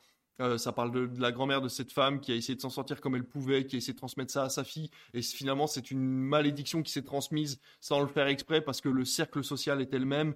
Et voilà, il y a un verset, enfin, et, de succession comme ça, tout est. Et, ce que j'ai apprécié, c'est vraiment, encore une fois, euh, que le montage et la réalisation sont si particulières, c'est si particulier qu'en fait, pendant le film, on se dit, ok, il faut vraiment que je m'accroche. J'ai besoin de m'accrocher. Si je regarde une œuvre d'art, je regarde quelque chose d'atypique. Et Marion Cotillard, elle est rentrée là-dedans et, elle a donné une, une prestation que j'avais jamais vue euh, chez une femme parce que il faut savoir qu'on a des bouts de texte qu'elle est obligée de dire en même temps qu'un magnétophone de la voix qui a été enregistrée dans les années 70 de sa mère. Elle a dû apprendre le texte par cœur et en plus de ça les intonations pour faire le redoublage par-dessus. Donc là, cette dame s'est fait interviewer pendant des interviews radio. Euh, elle s'est enregistrée pendant qu'elle était au restaurant avec des amis. Donc en fait, tout ça, ils ont été essayé de le restaurer. Et Marion Cotillard a dû parler par-dessus avec les mêmes intonations. Donc de temps en temps, on voit ça. De temps en temps, on voit des moments où elle s'est loupée, où elle dit mais j'y arriverai jamais. Euh, de temps en temps, on la voit, elle s'assoit sur une chaise et elle boit son thé. Et la réalisatrice lui dit mais ma mère, elle buvait pas le thé comme ça. Et Marion Cotillard la regarde en mode mais je croyais qu'on faisait une pause. Et elle regarde, elle fait bah non. Et en fait, on se rend compte qu'elle n'a jamais pu quitter ce personnage pendant tout le tournage, dans cette pièce, dans ce- cet appartement. Et vraiment, ce film m'a subjugué de, par son, sa théâtralité, de par ce, côté euh, vraiment œuvre d'art à part entière. Alors, il y a des gens qui rentreront pas du tout dedans. Je sais que notre président euh, voilà, m'a dit oui, le film est original, mais on s'ennuie un peu. Moi, je me suis pas du tout ennuyé. Été absorbé par l'histoire de ces femmes. Été absorbé par Marion Cotillard, par la réalisation, par le montage, tout. J'ai trouvé ça exceptionnel. Eh ben, ce sont de beaux awards, je crois. Ouais, franchement magnifique. On a eu, au final, on se rend compte qu'on a eu une, une année 2023 hyper condensée, Ouais, hyper hyper, magnifique, ouais, ouais. de plein de choses différentes. Tu m'as fait aimer la télé cette année. Moi, j'ai trouvé ça extraordinaire. Mais je reviens pas euh, de tout ce que tu as regardé à la télé. Si on m'avait dit il y a un an que tu allais suivre la Starac, euh, le JT, les matinales, Panda, euh, Destination Mais- X, enfin, c'est incroyable. C'est un, mélange de tout. C'est que moi, j'ai beaucoup de mal à imposer mes programmes aux gens que, avec qui je suis. Ma- moi, ma, ma femme, elle aime pas forcément ce que je regarde. Et du coup, il a fallu trouver des compromis. Et en fait, ces compromis-là, à chaque fois, je les ai trouvés devant la télé. La Star Academy, ça a été un compromis. Et finalement, j'ai adoré. Euh, Master Crime, ça a été un compromis. Panda aussi. Euh, C'est des moments de télévision. On s'est mis devant Destination X. Pareil, c'est des émissions que je ne regardais jamais avant. Moi, ma vie était composée uniquement de films et de séries. Et en fait, je me dis, avec ces émissions-là, bah, je fais un compromis en regardant des choses Ouais. avec elle. Et en fait, je suis pris au jeu. Et si ça marche, Et ça marche, ouais. voilà. Et en fait, inversement, elle, parfois, a regardé des trucs que moi, je voulais regarder et qu'on a apprécié tous les deux, quoi.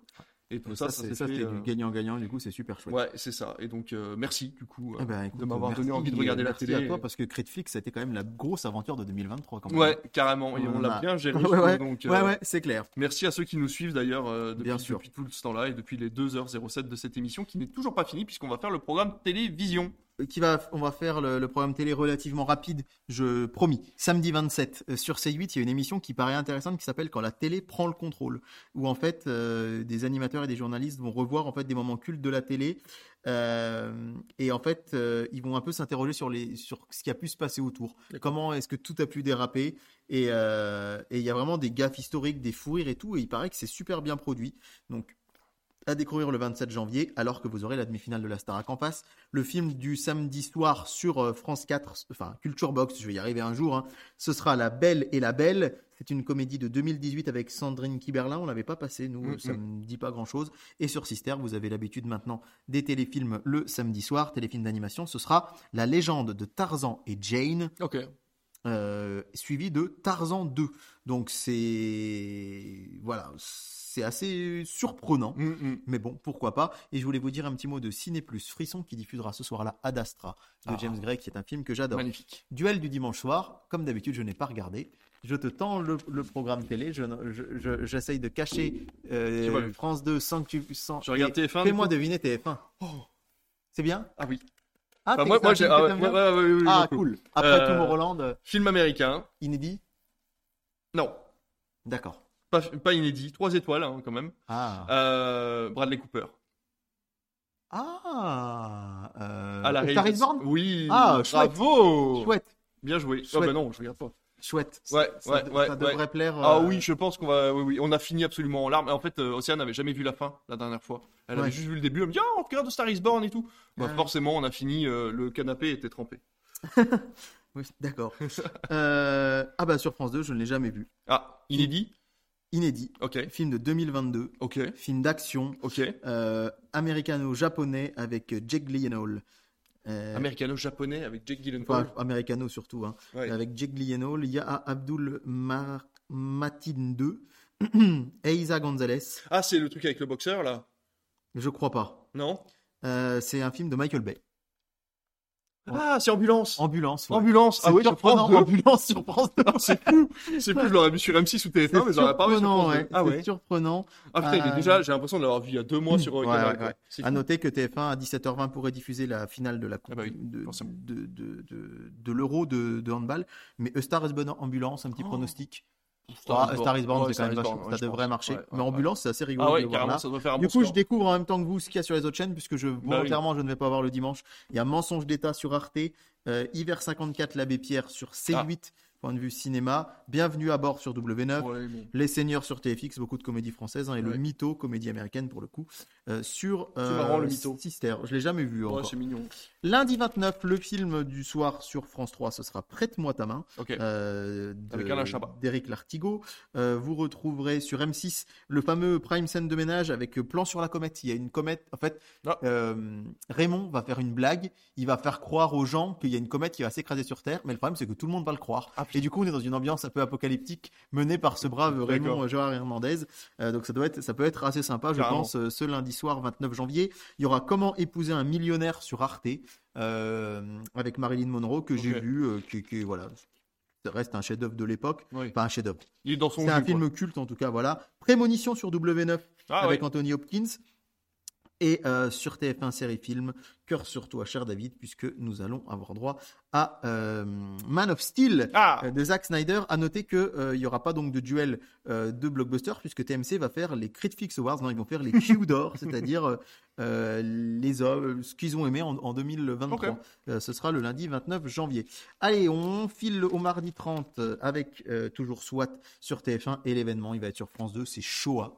On rappelle que Ah, Shoah, oui. c'est un film de 9 heures 9 heures, ouais. un film de 9 heures de Claude Lanzmann euh, qui, qui donc euh, est découpé en deux parties de 4h20. Justement, Fabien l'a vu en entier lui, mais il l'avait morcelé, il l'avait regardé comme une série. Mais là, il faut savoir que le film sera disponible en replay. Surtout que c'est pas un film facile, quoi. C'est un Non, film sans c'est un voix film sans voix off, documentaire. avec euh, euh, ouais. la version documentaire et des témoignages de personnes. Et il faut noter que quand même, euh, France 2 a le courage de passer ce film en entier. Ouais. Moi, je pensais qu'ils allaient mettre peut-être que le début et la Ouais. suite en replay, mais il va être diffusé, c'est simple, de pratiquement de 21h10 jusqu'à Télématin le lendemain. Donc c'est quand même incroyable euh, dit comme ça, mais ça va être une immense fresque de 9h à la télé. Un film de 9h déjà, c'est Mm. inédit. Mm. Enfin, heureusement, on n'en passe pas dans notre salle, nous, des films de 9h, parce que Bah, sinon le pauvre tuerait la journée. ouais. Voilà. Oh bah tiens, non, tu fais la question une Oui, fois. puis tu ouais, voilà, remarque, hein. ouais, c'est vrai. Mais euh, c'est rarissime un film de 9 heures, mais alors en plus qu'il soit diffusé en intégralité à la télé sans une seule coupure pub, Ouais, ouais, ouais. euh, ça va être quand même hyper intéressant. Le film euh, du mardi, je devrais dire, parce que d'habitude on dit le film arrêt-essai sur Canal+, mais là ce sera des mains en or, donc c'est pas forcément euh, très arrêt-essai. Non. Euh, mais bon, voilà. Vous aurez le droit euh, sur W9 à. euh, En fait, le duel des, des blockbusters, il est un peu déplacé au mardi, puisque vous aurez Miss Peregrine et les enfants particuliers Oh, dis donc. face à Retour chez ma mère sur TMC. Et on sait que Retour chez ma mère, ça n'avait pas très bien marché en salle. Mm, mm. Ça avait été correct, mais ça avait Cartonné cartonné à la télé. ouais. Et c'est pour ça qu'il y a une fille, une, une fille, une suite, Retour chez ma fille. Mm. Et c'est là qu'on voit que la télé peut aussi avoir le pouvoir Ouais. de donner des suites aux films. Sans la télé, on rappelle que les Tuches 1, il a fait 1 million de spectateurs. Ouais. Et, et après, c'est monté à 5, 6, 7 millions pour les suites. Parce que à la télé, il avait cartonné. Et ouais, ça. Sans TF1, il n'y aurait jamais eu euh, deux, deux Tuches 2. Alors bon, après, on peut, ça aurait peut-être pas été très grave, vous allez me dire. Oui, bon. Euh, pour le cinéma, en tout cas, c'était intéressant parce que ça nous a fait venir du des gens en salle. Sur euh, TFX, L'espion qui m'a largué avec euh, Mila Kunis et Kate McKinnon. Je ne sais pas si tu l'as déjà vu. C'était Prime qui avait eu, je crois, l'exclusivité quand c'était sorti. Et c'est assez rigolo. Voilà, c'est une comédie américaine un peu marrante. Et euh, sur Energy 12, on aura une famille allouée. C'est assez euh, Ah oui.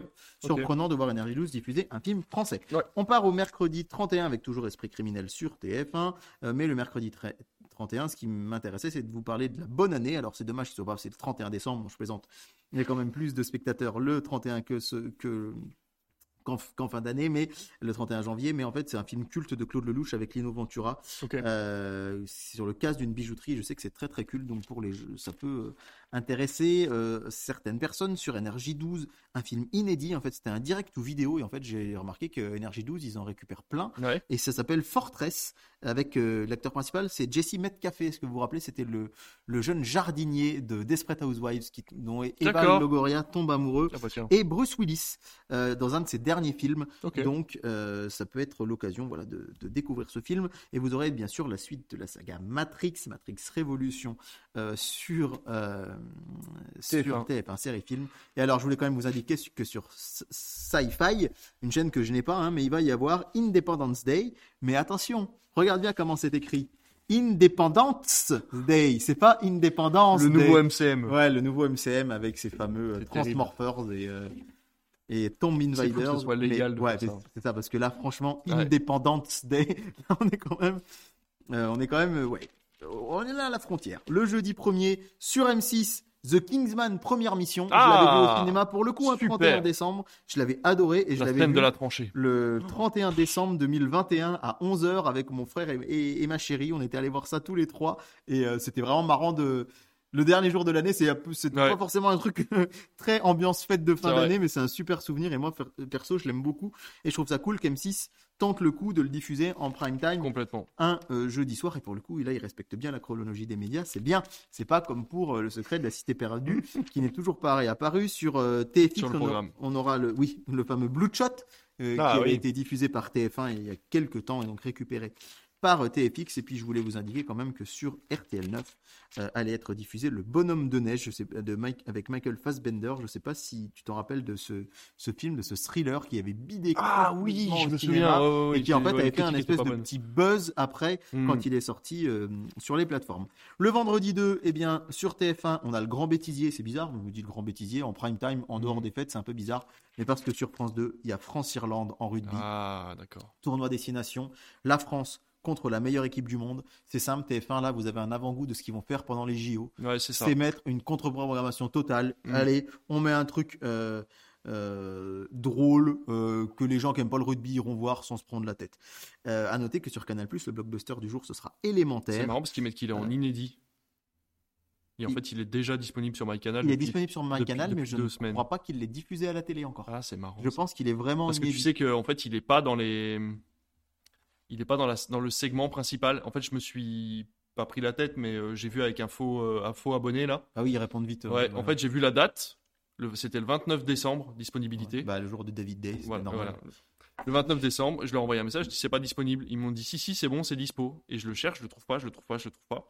Et au bout d'un moment, en fait, il fallait que je le cherche Et dans la barre de recherche élémentaire. Et en fait, Ah. pour l'instant, c'est toujours ça. Il est dans mes favoris, mais je peux pas. Il est pas dans les segments euh, principaux. Sans doute parce qu'il va être diffusé là et qu'après il va y être. Pouvaient sa pas le mettre en avant avant, je Du pense. 2 février, donc pour la chandeleur, vous pourrez manger des crêpes et voir un, Voilà. un Pixar très sympa euh, que personnellement j'aime beaucoup. Oui. Et euh, un petit mot aussi pour vous dire que sur Gulli, il y aura Mince alors, qui est une comédie euh, qui est qui est assez rigolote euh, sur euh, cette espèce de diktat du corps parfait. Samedi, bah, on sait que tu seras sur TF1 le 3 février parce que c'est la finale Bah, de la. Academy. Et que en face, eh bien, ce sera pas un The Floor, mais ce sera Flair de famille, Ok. qui est une euh, The Floor de famille. Flair de famille, c'est assez surprenant en fait. C'est une, c'est un une- des épisodes d'une série. Alors si je dis pas de est-ce qu'elle était déjà dit? Non, la semaine d'avant c'est le gala des pièces jaunes. Et donc c'est une une série euh, qui va arriver comme ça en prime face à la Starac parce qu'en fait il y aura qui sera le champion des années 90 en face sur France 3 qui est plutôt dans le style The Floor. Donc Ah oui, évidemment. France 2 et France 3 Ouais. ne se font pas de concurrence, mais face à la finale de la Starac, c'est peut-être plutôt bon signe pour la Starac qui est pas The Floor ou euh, ou 100% logi- logique sur 100% orgie. 100%, 100% logique. sur Sister Pocahontas 2, suivi de la légende de Tarzan et. Jane, et sur France 4, eh bien au poste. Si vous voulez Ah, familles- fantastique. C'est sûr, ça, de toute façon, euh, Ah oui. Dupieux, le film sort le mercredi. Euh, France euh, 4, Culture Box, dégaine du coup au poste. Allez Ah bah du coup, je regarde TF1. Ah bah oui. Fais donc. Mais regarde pas France Ah bah 2. oui, je regarde pas, j'ai pas vu France 2. T'as pas vu? Non, non, vraiment, vraiment, j'ai pas vu. Ah, et ben il y aura Inside Man sur Arte et Mine de rien sur C8. Voilà, comme ça c'est dit. Et TF1, euh, ça me fait rire parce que ce film, je l'ai vu sur Canal il y a un an quand j'étais chez Maëva à Marseille, parce que moi, quand on n'est pas en vacances en même temps sur la première semaine. Donc, moi, je suis tout seul à l'appart et la journée, j'avais regardé ce film sur Canal et je me suis dit, c'est sûr, je vais oublier le titre plus tard parce que c'est un énième. Ah ouais. C'est Liam Neeson? Oui, Ah oui, d'accord. il c'est un inédit Euh, de Liam Neeson. C'est celui qui se passe au Mexique là? Euh, non. Non. C'est- Euh, Ice Road? Non, Ice Road, ils l'ont mis en deuxième partie de soirée. Ah. il y aura Tomorrow War après qui va finir à 2h du mat. Oh bah dis donc. Euh, que- putain, Liam Neeson, euh, je sais pas qu'est-ce qu'il a fait lui. heureusement. Blacklight. Ah, Blacklight, oui d'accord. Et je l'avais vu, il était assez sympa, mais je m'étais- vraiment, je me suis dit, j'ai passé un moment agréable, mais je. Ça, oui, ça c'est oubliable. quoi. Allez, France, France de moins. Oh, j'adore ce film. C'est vrai Ah bah C'est ça va un être encore un film- inédit en c'est un- clair. C'est un film érotique. alors. Film français sur la danse. Billy Elliot 2. Non. Euh, avec, euh, je te dis pas le réel parce que tu vas trouver, avec euh, Denis Pod- Podalides qui joue le papa. danse. Ah, c'est pas le truc. Non, c'est pas le truc avec Ryan Benzetti. Je sais pas Non, quoi, non, non, non, non, non. Qui fait danser le breakdance. C'est l'histoire d'une danseuse qui est victime d'une blessure et du coup elle est obligée de faire de la Oh, danse c'est contemporaine. encore? Oui. Je l'ai pas vu. Ah, Eh super ben allez, 4 février. Encore de Cédric Clapiche, très très bon film, on vous le conseille là pour le coup à choisir entre les deux, je suis Ah désolé ouais, mais choisissez que- encore. J'avais tellement adoré. euh, Bon Blacklight va faire du numéro 1 parce que c'est Liam Neeson, mais franchement j'espère Ah, qu'encore va faire quand même un petit peu d'audience. Moi, j'avais vraiment ad- adoré euh, en plus celui d'avant, deux mois, et donc euh, de Clapiche, et du coup, euh, super. Ouais. Sur France 5, un documentaire très attendu qui s'appelle Je ne suis pas Shintok, histoire du racisme anti-asiatique. Ah. C'est un peu c'est marrant parce que dimanche Capital a fait un truc sur Ah ouais l'argent, le blanchiment d'argent dans les communautés chinoises. D'accord. Et là, c'est par Émilie Tran Nguyen. Euh, qui, est, euh, qui a présenté longtemps le 12 13 Bah, c'est bien 3, qu'il fasse ça deux jours après, parce que moi j'étais choqué quand même. Ouais. Je veux dire, même si le reportage est intéressant, tu dis, ouais, enfin les gars, vous auriez pu quand même être un peu plus prudent sur. Bon voilà, ce sera donc dimanche soir et vous retrouverez Just Gigolo sur TFX et Twister. On a parlé de Twisters qui va bientôt sortir, Twister sur W9. Allez, le film du lundi soir, le 5 février sur France 3, ce sera Philomena, que je n'ai jamais vu, avec euh, Judi Dench, mais je sais qu'il est très, il plaît euh, beaucoup, il paraît qu'il est très touchant. Et alors je suis assez surpris de voir Pretty Woman en prime sur M6 Ah bah dis donc. suivi de Ghost. Alors pourquoi un film le lundi soir sur M6 C'est ça qui est vraiment, quand on parle de fidéliser le Faites des téléspectateur, cases quoi. c'est alors un coup c'est le vendredi, un Mm. coup c'est le samedi, un coup c'est le lundi, un coup c'est le jeudi.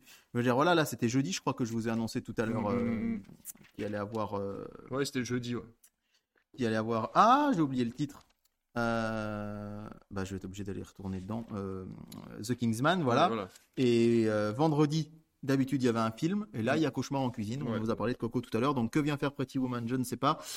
Sur W9, plus de blockbuster du lundi soir, puisque ce sera l'île de la tentation Ok. qui oui, fait son retour, c'était sur vrai, c'est TF1, vrai, c'est vrai, euh, c'est ça, ça arrive sur W9 présenté par Delphine Vespizer, mais vous aurez quand même un blockbuster sur TMC avec Batman Begins, et SOS Fantôme, euh, version 2016 de Paul Feig sur euh, TF1 Ah oui. série film. Le film arrêt, c'est du mardi sur Canal+. Ce sera Dernière nuit à Milan. Personnellement, je ne l'ai jamais vu. Je suis Non pas plus. sûr qu'on l'ait passé dans notre salle. Non. Toujours, euh, et ce sera la finale de Destination Ah. X. Déjà, c'est vrai que ça passe vite, hein, Ouais. 28 décembre, 6 février. Mm. Je pense que vu les audiences, heureusement qu'ils l'avaient pas étiré plus Ouais, que ça. ouais. C'est même bien qu'ils aient réussi à le conserver, si je puis dire, à l'antenne en prime, parce qu'on a déjà vu des programmes glisser en deuxième partie de soirée. Faute d'audience, ça c'est des choses qui arrivent régulièrement. Sur TMC, Un tour chez ma fille, du coup, et euh, sur TFX, le film Budapest. Et sur Énergie 12, vous aurez Everest, euh, qui est un film que j'avais beaucoup aimé, moi, de Balthazar euh, Cormacourt. Euh, je sais pas si tu l'avais vu à l'époque. Non, avec Mais- ma euh, justement. Avec, euh, Non, oui, c'est ça. Peut-être.